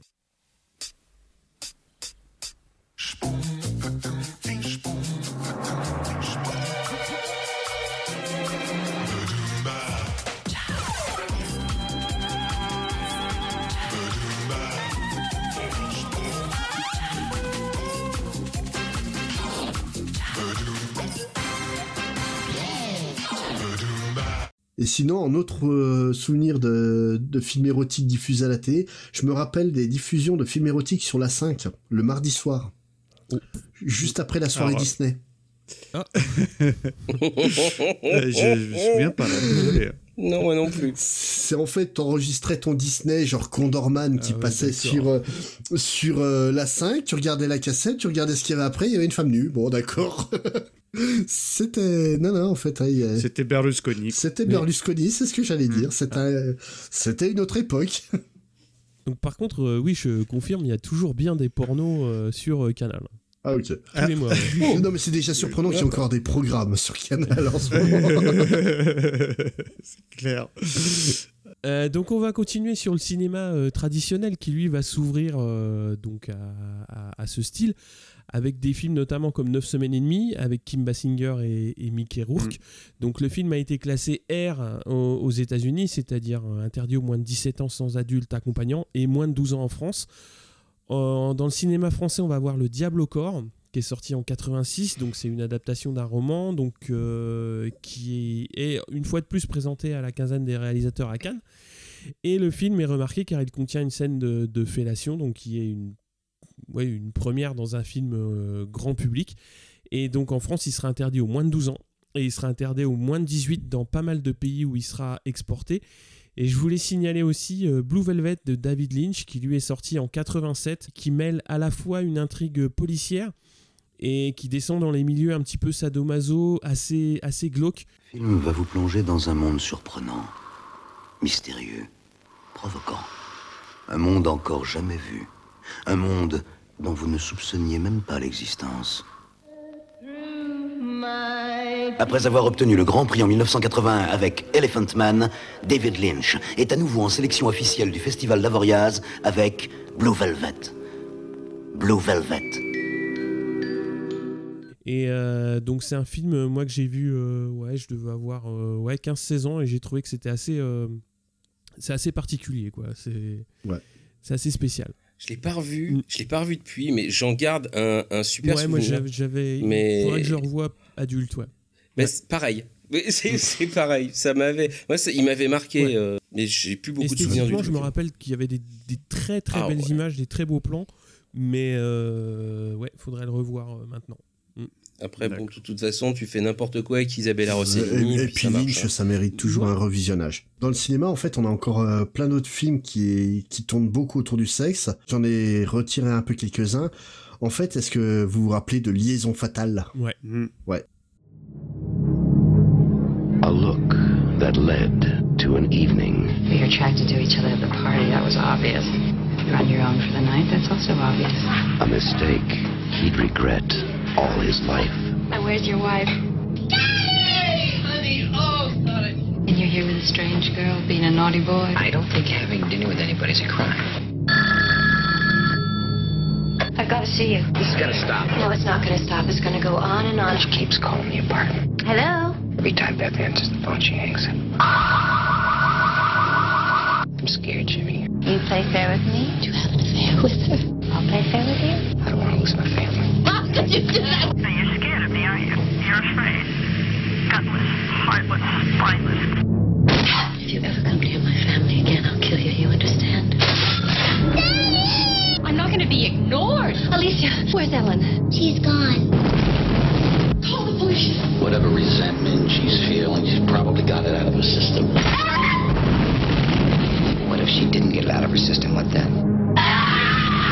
Fatal attraction. I guess you thought you'd get away with it. Well, you can't.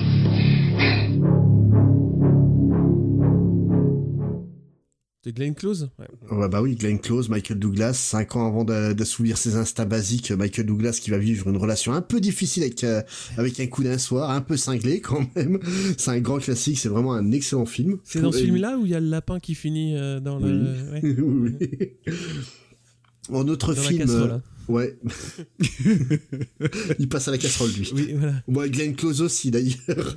Mais euh, sinon, dans, dans un autre style, euh, il y avait Le Lagon Bleu qui est sorti en 80 avec euh, Brooke Shield euh, qui avait tout juste 14 ans. Ouais, ouais, c'est Ah calme. Ouais. Mais justement, hein, comme je disais, euh, elle avait fait un film avec euh, Louis Malle quand elle avait 12 ans où elle, était entièrement nue. Et là, à 14 ans, en fait, ils prennent une doublure pour euh, toutes les scènes euh, nues.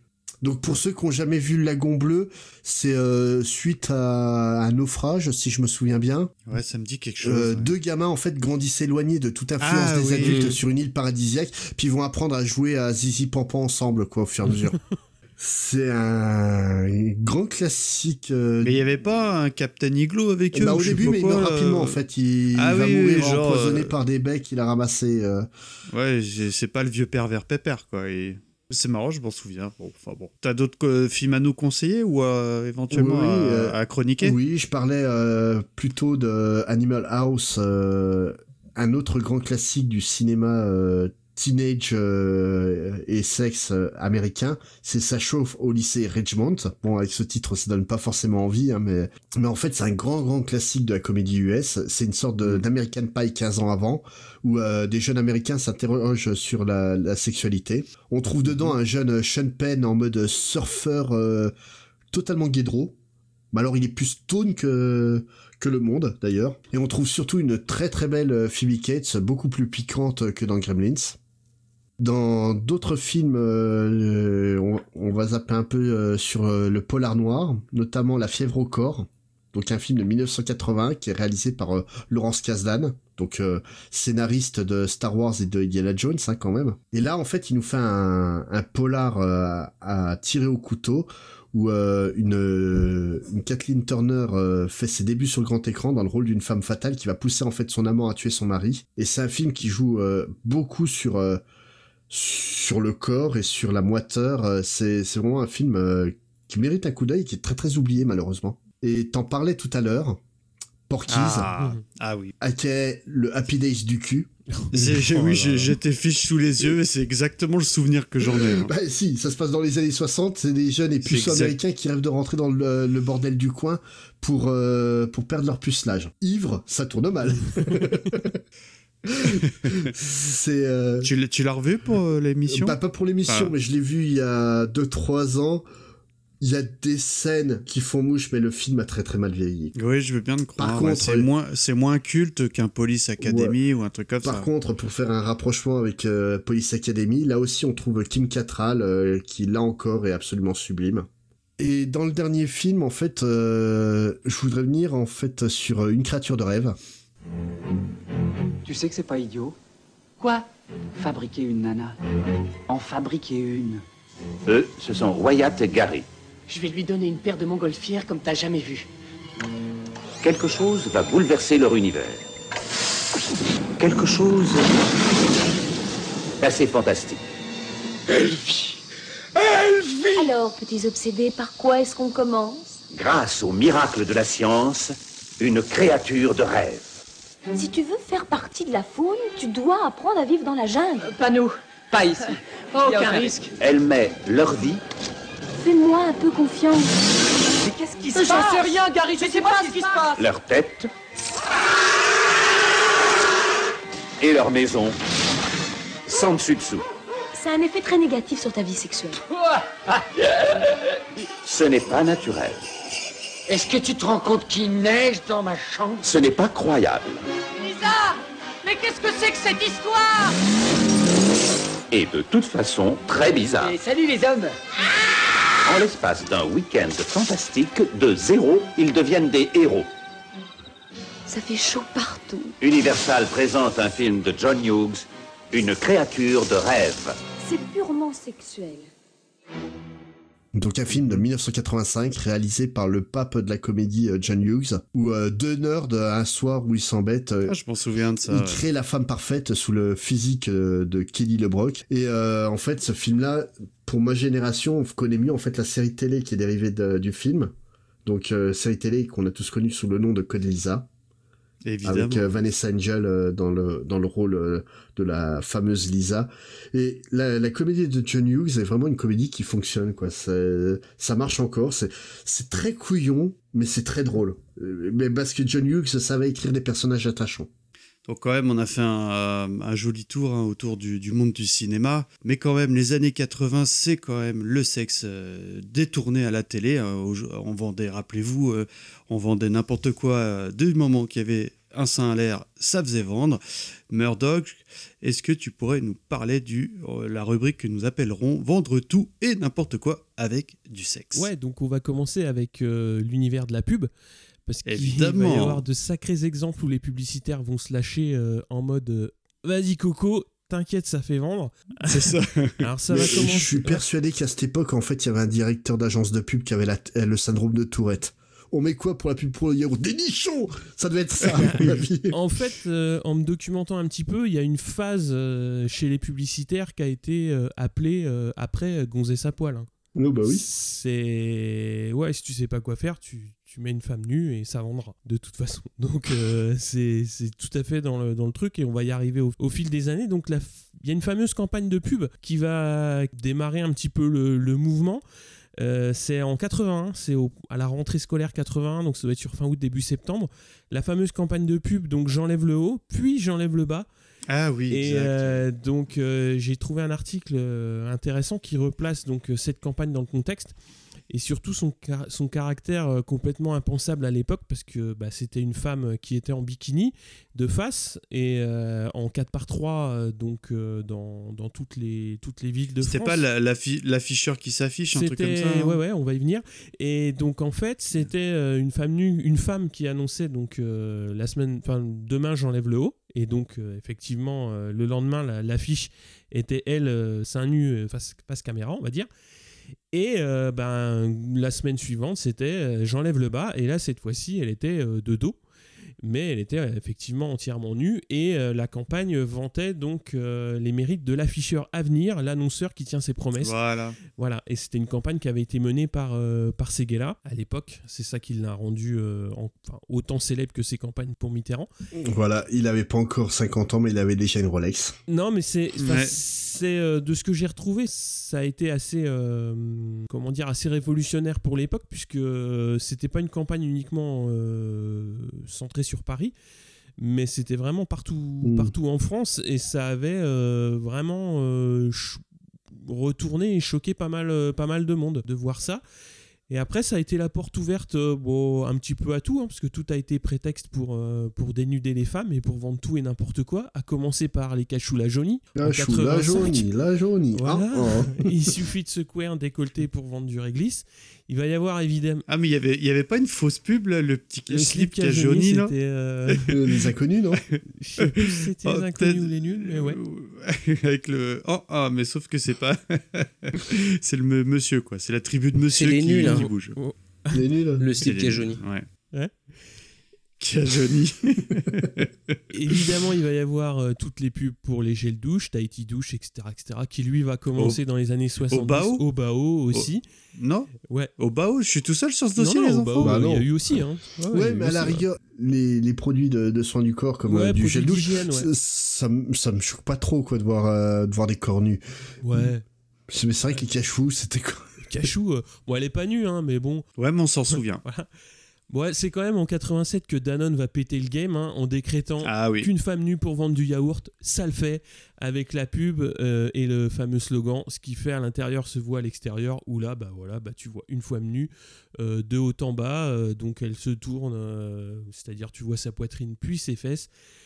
Et euh, bah là, après, euh, voilà, c'était open bar. hein. Après, il y aura eu, il y aura d'autres pubs, donc notamment euh, une pub pour les slips Athéna, où là, c'était une femme qui portait des lunettes euh, déshabillantes, qui voyait donc les, les dessous des hommes. Donc j'ai trouvé que c'était un petit peu, ça, ça inversait un petit peu les rôles. Et surtout une pub qui m'a fait euh, énormément rire à l'époque et en Ah, la pareil. revoyant, euh, en faisant les recherches, je suis retombé dessus et je me suis dit on est obligé d'en parler. C'est la fameuse pub Gerflor où donc c'est Christophe Salingro, donc le, Notre le président. euh, grolandais donc qui est, qui est décédé il y a assez peu, qui commençait sa carrière d'acteur et en fait bah, il faisait de la pub pour les dalles auto-adhésives et il est nu. Il a une dalle Et auto hop. et hop et la dalle auto-adhésive reste sur son sur son sexe. Et vous, messieurs, comme ça, vous avez une pub vite fait euh, qui vous vient en tête? Il y en a une qui vient de me, de me revenir en tête, mais c'est pas forcément sur de la nudité en fait que ça jouait, mais sur les mots. C'est je ne bois pas, je ne fume pas, mais par contre, Ah Qu'est-ce oui, que je peux ah, sucer? C'était quoi, la, la Vosgienne hein Je me souviens. Ah, la pub, c'est énorme. Et toi, oui, t'as une petite pub comme ça ou on passe à autre chose? Euh, j'ai j'ai pas été là, j'ai pas été la rechercher, mais je me souviens de cette pub euh, de slip, ça devait être des dîmes, qui a été pour le coup qui a été, voilà, qui a été parodiée par les par les nuls avec l'invisible, mais celle de base était déjà particulièrement euh, particulièrement trash. hein. Il porte le dîme ça. classique. Ah, mais je sais plus quel était le nom du produit à la base. hein. Bah, c'était pas invisible Je, hmm, je suis pas sûr, non. Non. Bon, bah, euh, enfin, voilà, c'est vrai que euh, à l'époque, euh, les yaourts, euh, les gels douche, les cachous, tout y passait.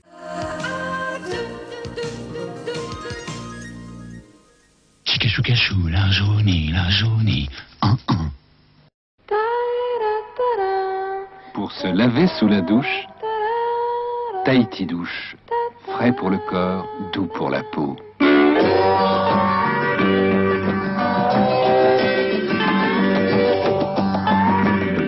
Tahiti douche, du soleil sous la douche.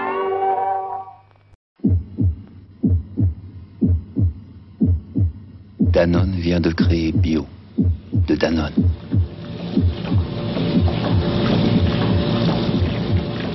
Au bifidus actif. Bio de Danone. Ce qu'il fait à l'intérieur se voit à l'extérieur.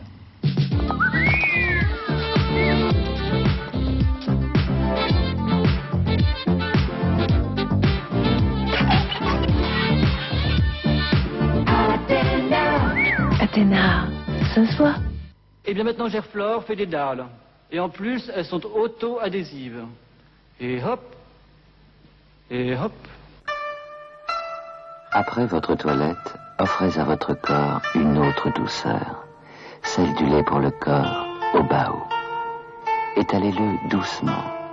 Il pénètre très vite sans laisser la peau grasse.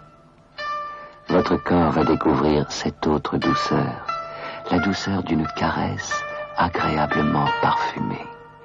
Soyez encore plus douce pour votre corps, avec le lait pour le corps au bao. Je ne bois pas, je ne fume pas, mais qu'est-ce que je peux sucer Comme sucre des Vosges? Elles ont bon goût, les boîtes lavaugiennes. Yeux qui font craquer, une épaule confortable, un buffet en acier, un physique très très mal. Il porte le digne classique, précoton c'est si bon, il est bien mal, ça va, dans son dix mille vies comme un pacha. Classique de Dim, le bien pour le mal. Bon, toujours dans l'univers du petit écran, on va dire, parce qu'on a parlé quand même pas mal publicité. Euh, Murdoch, quand même, il faut parler un peu bah, des clips, parce que les clips, c'est quand même euh, les années C'est un 80. boulevard des slips. parce hein. des slips. Le cul, ça sert à, à vendre de tout. euh, donc, avec l'arrivée de- des, des clips, on va mettre des gens pas beaucoup habillés pour faire vendre des disques, évidemment. Euh, à commencer donc par celui euh, de George Michael, I Want Your Sex. Et voilà, bon, on s'écoute un petit extrait.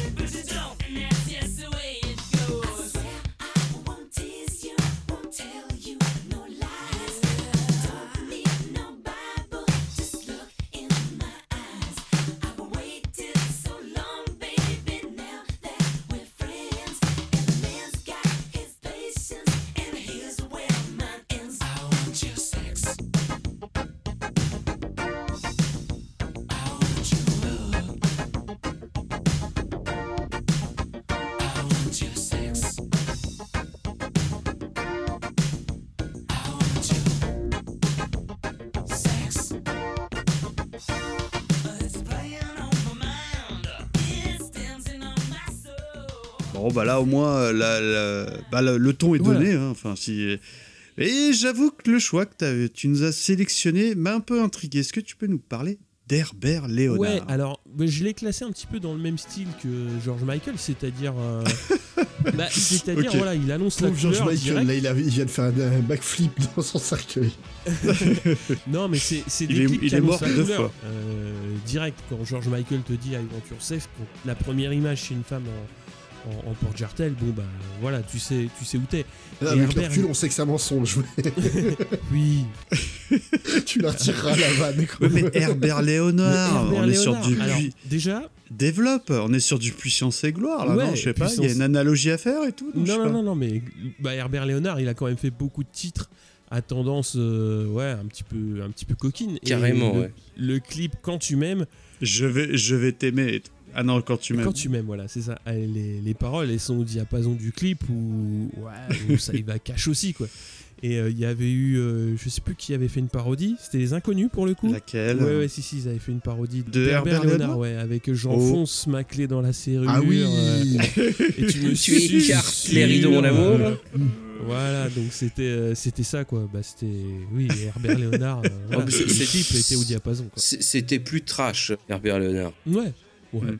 Oui. D'ailleurs, ça a marqué. On a parlé euh, dans un, un manche-disque euh, qui, qui n'est pas encore publié, je crois, où on parle de la bande originale de Guy. Je sais pas si tu as vu le film depuis, Non, je l'ai pas encore, euh, pas encore vu. mais il y a une chanson. en tout cas, tu as écouté la VO pour le coup. Il y a Oui. quand- dans la partie années 80 euh, où il fait un peu son revival années 80, il a une période Herbert Léonard et il y a une chanson qui est typique Herbert Léonard Ah et c'est que des trucs de cul tout le temps, tout le long. Non, non, mais les gens ont retenu quand même. Je n'ai qu'un pays, celui de ton corps. Je n'ai qu'un péché, ton triangle d'or. Je n'ai en toi toutes les audaces. Quand tu m'aimes, je souscris à tous ces plaisirs sublimes. Et soudain, tu trouves la carte.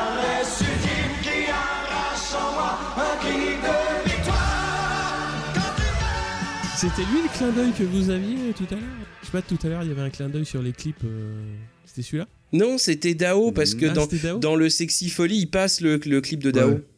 Ah, d'accord. D'accord. Eh ben, en parlant de DAO, là, tu peux un peu te Ah bah oui, développer, c'est vrai, on n'a pas que, parlé encore. Pareil, t'as- t'as- c'est ce que c'est ce que t'as retenu, non, dans tes choix? Ouais, bah parce que bah là on parle pas vraiment de séduction dans la, dans la chanson, ou alors de très très loin, mais le clip en profite pour passer en revue bah, pas mal de stéréotypes féminins. La secrétaire à lunettes, euh, le bain moussant, euh, bref, bah faut Ouais. vendre. hein. Donc euh, ouais, il y a quand même dans le clip euh, épaule tatou, il y a quand même beaucoup de femmes, euh, ouais, pas beaucoup habillées quoi. Pas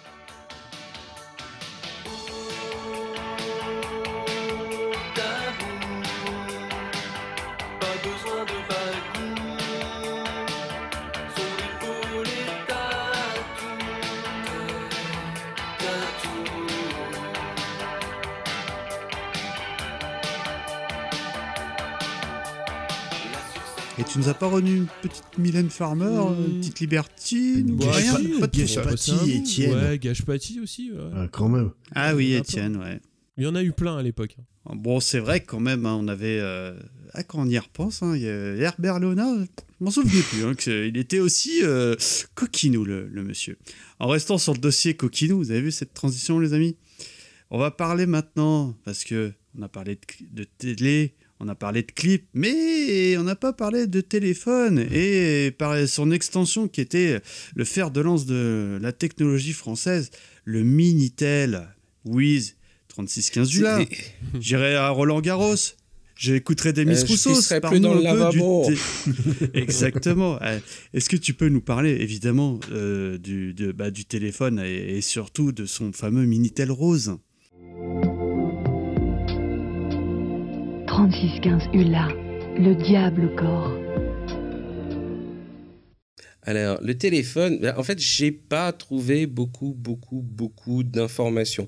Heureusement, grâce à Spades, euh, j'ai pu euh, mater un petit documentaire qui vient de Moi Je, justement, ça s'invente pas, la boucle est bouclée, qui date de 86. Mais c'est vrai que, bon, le téléphone rose, de toute évidence, ça existait quand même avant.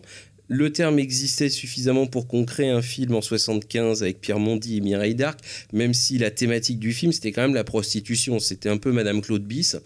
Donc je sais pas si à l'époque il existait euh, des, des, des, des réseaux de rencontres ou des réseaux avec des, animatrices de charme, tout ça machin. Mais par contre on en parlait parce que ça a inspiré un certain nombre de chansons. Je pense en particulier à L'amour au téléphone de Sheila en 1980, qui est très drôle, qui est une reprise d'une chanson qui parlait déjà du même thème. Mais, C'est- C'est quand même pas la, la personne qu'on voyait chanter ça, quoi. ah mais elle se lâche complètement sur, euh, sur, sur, être- cette chanson. C'est très, hein. très très drôle. Lâche Mireille, s'il te plaît. Jackie Sardou. Et, et on aura aussi un peu plus tard le Sex Over the Phone des Village People en 85. C'est un peu le, le dernier jet du groupe. Alors, qu'existait-il à l'époque? Eh ben, je ne sais pas beaucoup. Euh, voilà, je ne sais pas s'il y avait des messageries de rencontres ou pas. Par contre, donc via ce petit, euh, ce petit documentaire, on a trouvé donc des serveurs qui permettaient de discuter avec des animatrices, un petit peu comme euh, celle incarnée par Jacqueline Maillan dans les saisons du plaisir, pour ceux qui s'en souviennent, hein. Euh, et qui coûtait 250 francs la demi-heure de communication facturée sur carte bleue, comme précisé dans le reportage, donc qui date de 86. Ce qui est super drôle, c'est que donc j'essaierai de mettre aussi euh, de- dans, dans- dans le billet, euh, il y a une espèce de, de- de légèreté là-dedans. Voilà, les filles, elles sont cash, euh, ça les amuse, c'est bien payé, et bon, elles racontent des cochonneries, tout, mais c'est très bon enfant d'une certaine manière. Donc c'est un côté complètement surréaliste comme reportage. C'est 12, 12 minutes très étranges. Pour le téléphone, j'ai pas grand chose. Par contre, donc il y a le, il y a le Minitel, donc c'est ce fabuleux outil que le monde entier nous a envié pendant environ une petite vingtaine d'années et qui a à ce moment-là placé quand même la France à la- à l'avant-garde de la pointe du summum du technologique. C'était quand même un truc euh, voilà, qui n'a été détrôné que par bah, la libéralisation d'Internet. Donc on a quand même été super doué pendant quelques années. Ça a été lancé en 82 à la suite d'un programme de recherche initié sous Giscard euh, et c'est ce qu'on appelait à l'époque de la télématique. Il y a aussi un, un- un reportage euh, du journal télé de, de Jiquel présenté par euh, déjà Michel Chevalet qui explique ce que c'est que la Oh télématique. Il était, Comment ça marche il était déjà là. C'est absolument formidable. Enfin, il y a donc la télématique, ce mot barbare parce que nouveau, à propos duquel Michel Chevalet va nous donner l'éclairage nécessaire. La télématique, vous savez, eh bien, c'est le mariage entre le téléphone, la télévision et l'ordinateur. Et un mariage finalement très réussi, puisque déjà, eh bien, on voit apparaître des enfants, les nouveau-nés. Alors les voici. Alors tout d'abord, nous sommes à la maison, nous sommes chez nous. Eh bien, chez nous, le cadran téléphonique va être remplacé, vous voyez, par ce clavier à touche. Et à partir de 1981, 3 millions de postes comme celui-ci seront installés chez les abonnés. Ensuite, eh bien, toujours à la maison, il va y avoir, et il est déjà en service, nous avons présenté, l'annuaire électronique, en quelque sorte, deux parties. Premièrement, vous voyez un écran de télévision sur lequel s'affichent les renseignements que l'on trouve habituellement dans l'annuaire, et puis un clavier pour l'interroger. Une variante également de ce système, c'est le Télétel. Cette fois-ci, c'est l'écran de votre téléviseur relié à un clavier spécial et sur l'écran de vos téléviseurs apparaîtront différents renseignements comme par exemple si vous aimez la bourse les cours de la bourse ou bien les horaires de chemin de fer ou bien les programmes des spectacles. À l'origine, c'était quand même essentiellement pour consulter les pages jaunes et blanches. Mais en 84, il va y avoir une révolution dans la révolution. En février 84, on lance le 3615, qui est un, un kiosque, un portail, on dirait maintenant, permettant l'accès à de nombreux services privés. Alors oui, il y a eu un grand succès du 3615 La Redoute hein, ou du 3615 TF1 ou CPLUS pour les abonnés Canal+. hein. On allait quand même assez vite accoler le 3615 à des contenus interdits au moins de 18 ans. Malgré un tarif prohibitif quand même d'au moins un franc la minute. Bon, D'un côté, 250 francs la demi-heure, Non mais c'est bon, plus rentable. euh, oui, bon, enfin, ça reste quand même, euh, enfin ça fait quand même 60 francs de Ouais. l'heure, hein, donc Enfin, c'est d'un côté, un, un franc de l'heure pour, euh, pour avoir une image rose dégueulasse et puis, Voilà. et puis un texte qui s'affiche toutes les 3 minutes. Donc bon, c'était quand même extrêmement cher. Ça a quand même euh, les, les messageries roses ont donc fleuri euh, de, de manière assez hallucinante et remporté un énorme succès qui fera la fortune de certains que je ne nommerai pas. Xavier? Par exemple, ça avait quand même un côté tellement extrêmement discret, tu faisais ça chez toi, c'était très pratique, et il y en avait pour tous les goûts. Donc, naturellement, on garde en mémoire euh, le, le- célébrissime 3615 ULA, où il y avait aussi le 3615 Aline, qui était le serveur du Nouvel Ops. Ah, Nouvel Ops, je savais pas. Ouais, ouais, tout à fait. Mais il y avait aussi donc des messageries gays, comme le 3615 gay, le 3615 JH ou le 3615 Beaumec. Il y avait aussi des services plus spécialisés, comme le 3615 Domina, je vous laisse deviner. Euh, L'impact a quand même été assez fort, je- de- assez fort dans la société parce que en fait c'était c'était neuf et tout le monde en parlait d'une manière ou d'une autre. Alors c'était fatalement pas forcément sur le thème. euh, Moi j'ai été le- faire, mais je connais des amis. J'ai un bon ami qui y va. Euh, Enfin c'était quand même un truc dont tout le monde parlait et euh, il y a eu des polémiques récurrentes donc lancées par divers membres des gouvernements successifs, en particulier ce- celui qu'on appelait à l'époque le ministre des PTT, parce que voilà il y avait quand même des atteintes aux bonnes mœurs et puis et puis bon les gens s'inquiétaient de, de de cette déferlante de quéquette. Donc ça a quand même aussi contribué, euh, comme l'histoire de la censure, ça a aussi contribué à faire qu'on en parle. Et donc ça a aussi contribué au succès, du, au succès de l'outil. Bah, De toute façon, Ula, euh, on s'en souvient aujourd'hui parce que côté pub, ils y allaient franco. quoi. Eh ben c'est ça, parce que alors en plus on en parlait, mais effectivement on le voyait, parce qu'il y avait quand même des campagnes d'affichage sauvage euh, qui n'étaient concurrencées que par les couleurs d'affiches du Front National. D'ailleurs généralement c'était toujours un Le Pen, une ULA. Donc tout ça, bah, ça a pris fin à la fin des années 90, quand le Minitel a un peu été euh, enterré par, euh, par Internet. Mais le, ser- le service en lui-même, euh, Minitel, bah, durera jusqu'en 2012, où ça sera Je définitivement pense qu'il y avait mon père qui Ah. l'utilisait. Parce que. De quoi, le, le Minitel rose? Ah, non. Peut-être. hein. Non, ça a marché pour des services, euh, ça a marché pour des services officiels. Et typiquement, à l'é- à l'époque, euh, je, je, je taffais de temps en temps au ministère des Finances et euh, ils utilisaient encore les connexions Minitel euh, jusqu'à vraiment jusqu'à la toute fin. Hein, on gardera quand même, euh, donc euh, à, l'instar du, du 3615 là, une petite nostalgie pour les noms fleuris utilisés par certains serveurs, tels que je ne connaissais pas le 3615 Pipa, le Minitel des hommes pressés. Ah oui, c'est les pipasol, non? C'était ça? C'était les collectionneurs de graines, là, je sais Euh, pas. oui. Des graines de tournesol. Les pipas gigantesques, mais c'est ça. Pour les mangeurs de graines. Euh, mon, mon préféré dans le style top classieux, le 3615 Nib. Ça va direct, hein, ça impeccable. Et un autre que je ne connaissais pas, et là qui est là pour le, mon coup de cœur, c'est mon chouchou de mon chouchou de la sélection, le 3615 Turlu. Chapeau pointu, non Un peu, non il est absolument magique, celui-là j'aime beaucoup. Donc euh, non, mais c'était cool le Minitel. Et puis, euh, bon, histoire de placer une petite rubrique jeux vidéo, parce que vous savez que j'aime bien ça, il y avait quand même euh, les jeux qu'on pouvait télécharger, les jeux coquins, euh, via le Minitel sur Amstrad, Mhm. avec les Street Poker et compagnie. Mais je pense qu'on en parlera un jour, euh, parce que normalement, on devrait faire un, un numéro sur euh, l'Amstrad, si le temps nous le permet. Alors, messieurs, donc évidemment, euh, érotisme, on était obligé de faire un petit passage sur, sur le Minitel.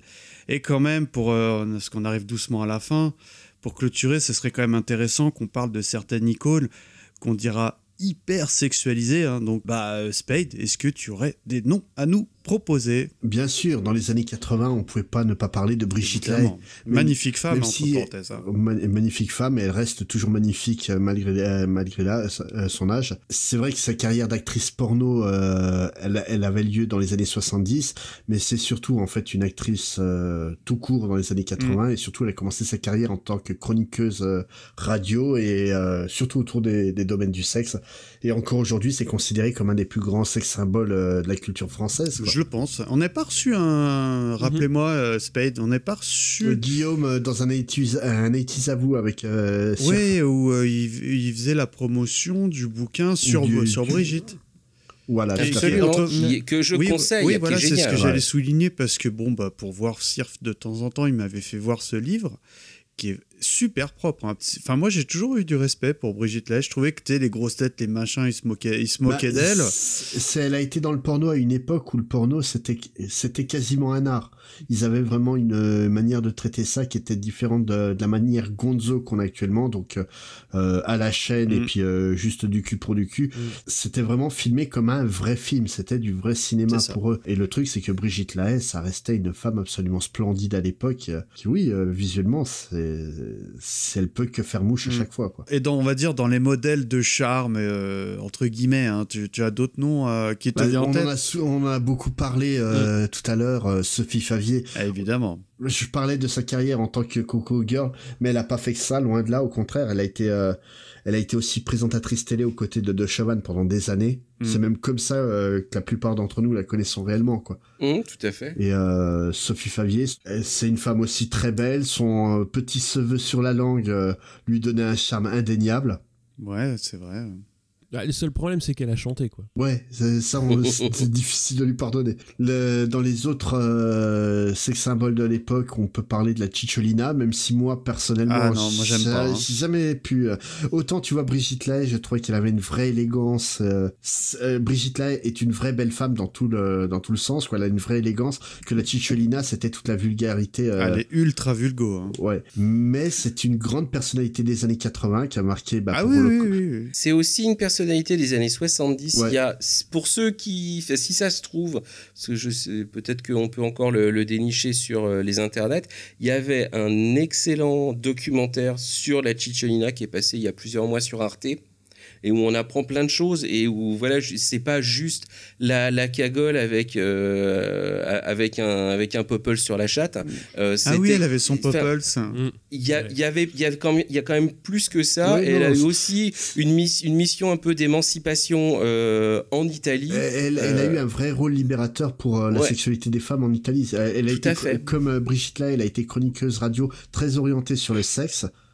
Et euh, ça, ça a eu un véritable impact à l'époque. Malheureusement, nous, on a que le côté externe de ça. On a que le côté euh, actrice Exactement. porno euh, sur leur tour. Qui, Elle faisait du porno ah, elle a fait du porno. Ah oui, ouais. oui, oui. Ah, je ouais, savais pas. là, ouais. Elle, a, elle a travaillé dans tous les domaines du charme. Elle a commencé par le mannequinat, elle, elle est passée par euh, par euh, stripteaseuse, actrice porno, euh, pour finir dans la politique. Ça, ce qui va bien avec, hein, de manière.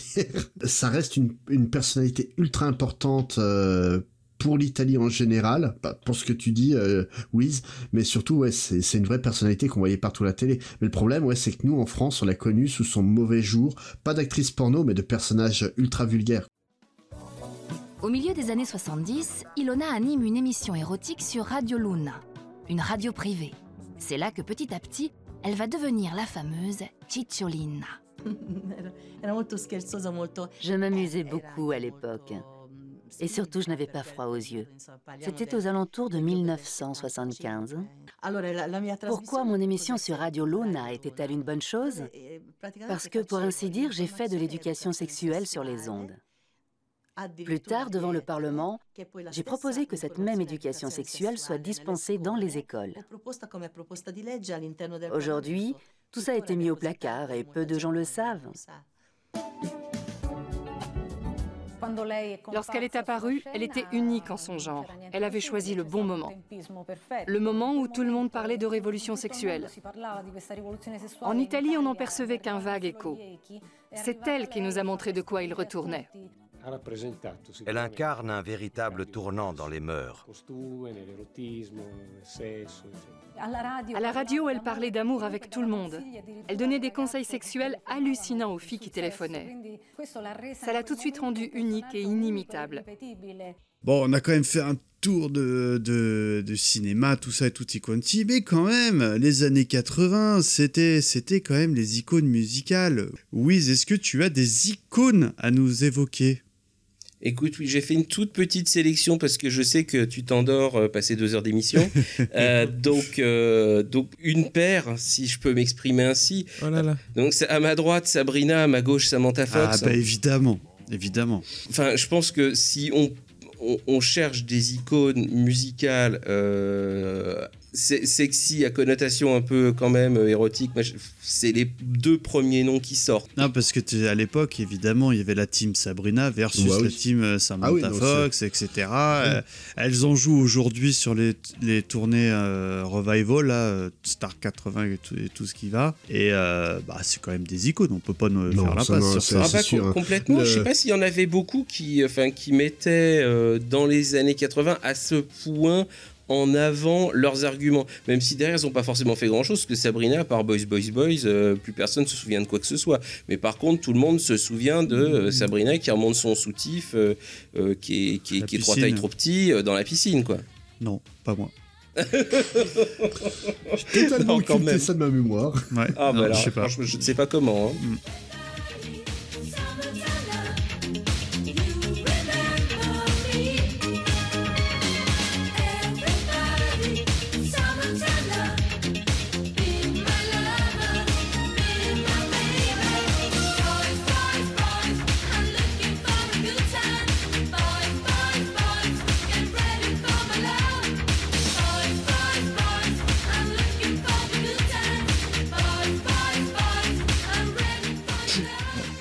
Et t'en as d'autres quand même euh, de- d'icônes? Alors oui, tout à fait. Je pensais quand même aussi à Madonna. Évidemment. Alors c'est dans, Le lancer de culotte. c'est dans un autre, euh, dans un autre registre, mais effectivement, il y, a- du lancer de culotte à la Est-ce que tête de est-ce- Jacques est-ce Chirac. que hein. c'est un, c'est un mythe ou, euh, ou c'est vrai- c'est un fait avéré ça? Non, c'est vrai. C'est Elle a, acheté son... elle a acheté sa culotte, euh, je crois que c'est euh, au parc de Sceaux où elle était en concert. Elle l'a acheté dans le public et euh, je crois qu'elle a rencontré Chirac euh, dans les jours qu'on suivi et elle lui a offert un sous-vêtement, je crois. Il me semble. Enfin, Ah en oui, ah c'est oui, c'est pas genre il était en mode groupie et euh, il lui a acheté. Enfin, ouais, bon. Non, non, non. non. Après, Sabrina et Samantha Fox, c'était plus euh, la sexualité jouée que Madonna, c'était vraiment la provocation à l'état brut, quoi. Donc, euh. Complètement, complètement. C'est vraiment un autre truc parce qu'il y avait, bah, il y avait quand même toute une, toute une composante texte. Euh, et, et on, on la voyait beaucoup moins. Enfin, on, la- on- on voyait beaucoup moins euh, les formes, les, les- charmes de la personne que effectivement qu'on voyait les nibards de Sabrina. Mais c'était une autre forme de, effectivement, c'était une autre forme d'image de la sexualité, quelque chose de plus, euh, de plus provocant, de plus travaillé aussi. Voilà. Enfin, elle a chanté un petit peu sur, euh, sur, sur tous les tons euh, et elle en a fait un petit peu, un petit peu beaucoup son fond de commerce. Donc, euh, Ah, aujourd'hui, c'est gênant. Quand, quand elle- bah, ça, ça commence à, de- à le devenir un petit peu. Mm. Oui. Bon. Et en artiste francophone Eh ben, en artiste francophone, euh, le pendant, si je puis dire, euh, je, je, vois, je vois Mylène Farmer. Euh, Évidemment. Elle a quand, quand même fait un certain nombre de clips. Alors, elle était moins dans les années 80, axée, euh, axée Free Free ZZ, mais bon, il y a quand même, il y a quand même Libertine avec le clip, euh, le, le clip dont tout le monde se souvient. Je sais même plus si, pourvu qu'elle soit douce, c'était encore dans les années Il me 80, c'est possible. Attends, je- Ça doit. Donc il y a quand, il y a quand même toute une, toute une image. Alors là, c'est pareil, c'est encore un- un- une autre manière, une autre facette 88. du. euh, ah bah voilà, une autre facette de la, de la, de la sexualité. Mais voilà, les, les clips qu'elle faisait, c'est des vrais films. Et euh, il y, a, il y a vraiment une image absolument Ah, euh, propre, hein. ultra, ultra travaillée. Et pourtant, enfin voilà, c'est quand Et- même, et, c'est et quand même un peu justement, trash. hein. elle, elle serait en fait le, le mélange de Sabrina Samantha Fox et, et Madonna d'un autre côté. Parce que tu avais le côté très image, euh, enfin sexualité naturelle comme pouvait l'avoir Sabrina et, et Samantha Fox, et le côté ultra provoquant avec ses textes. Complètement. C'est Mylène Farmer qu'on aime ou qu'on n'aime pas, on peut pas nier qu'elle a, eu un impact incroyable. Oui, oui, bah après, c'est comme, euh, c'est, comme tout. euh, La, la, la formule, elle finit par s'éventer un petit peu et au bout de, au bout de 30 ans, euh, ça, ça, ça, lasse, ça lasse tout le monde. Mais euh, à l'époque, c'était quand même effectivement novateur. On n'avait pas vraiment. Euh, on avait Herbert Léonard, voilà. Euh, mais c'est dans un autre. Je vais creuser le dossier Herbert Léonard. c'est ouais. dans un autre Parce registre. que vous m'avez bien intrigué. Je savais pas du tout hein, qu'il était assez- à ce point coquin. hein. Ah si, Si, si, si, si. Herbert Ah ouais, ouais, non mais excusez-moi, non, bah écoutez, excusez-moi, voilà, je l'ai dit, excusez-moi, je savais pas. Ouais, sinon, moi, en icône vraiment sexy des années 80, hein, Debbie Harry, mais pour, pour moi, elle est, la, elle est juste la plus belle femme du monde, donc euh, C'est qui Tu peux chanteuse de Blondie. Blondie. Ah ouais. ah ouais. Ah moi je valide.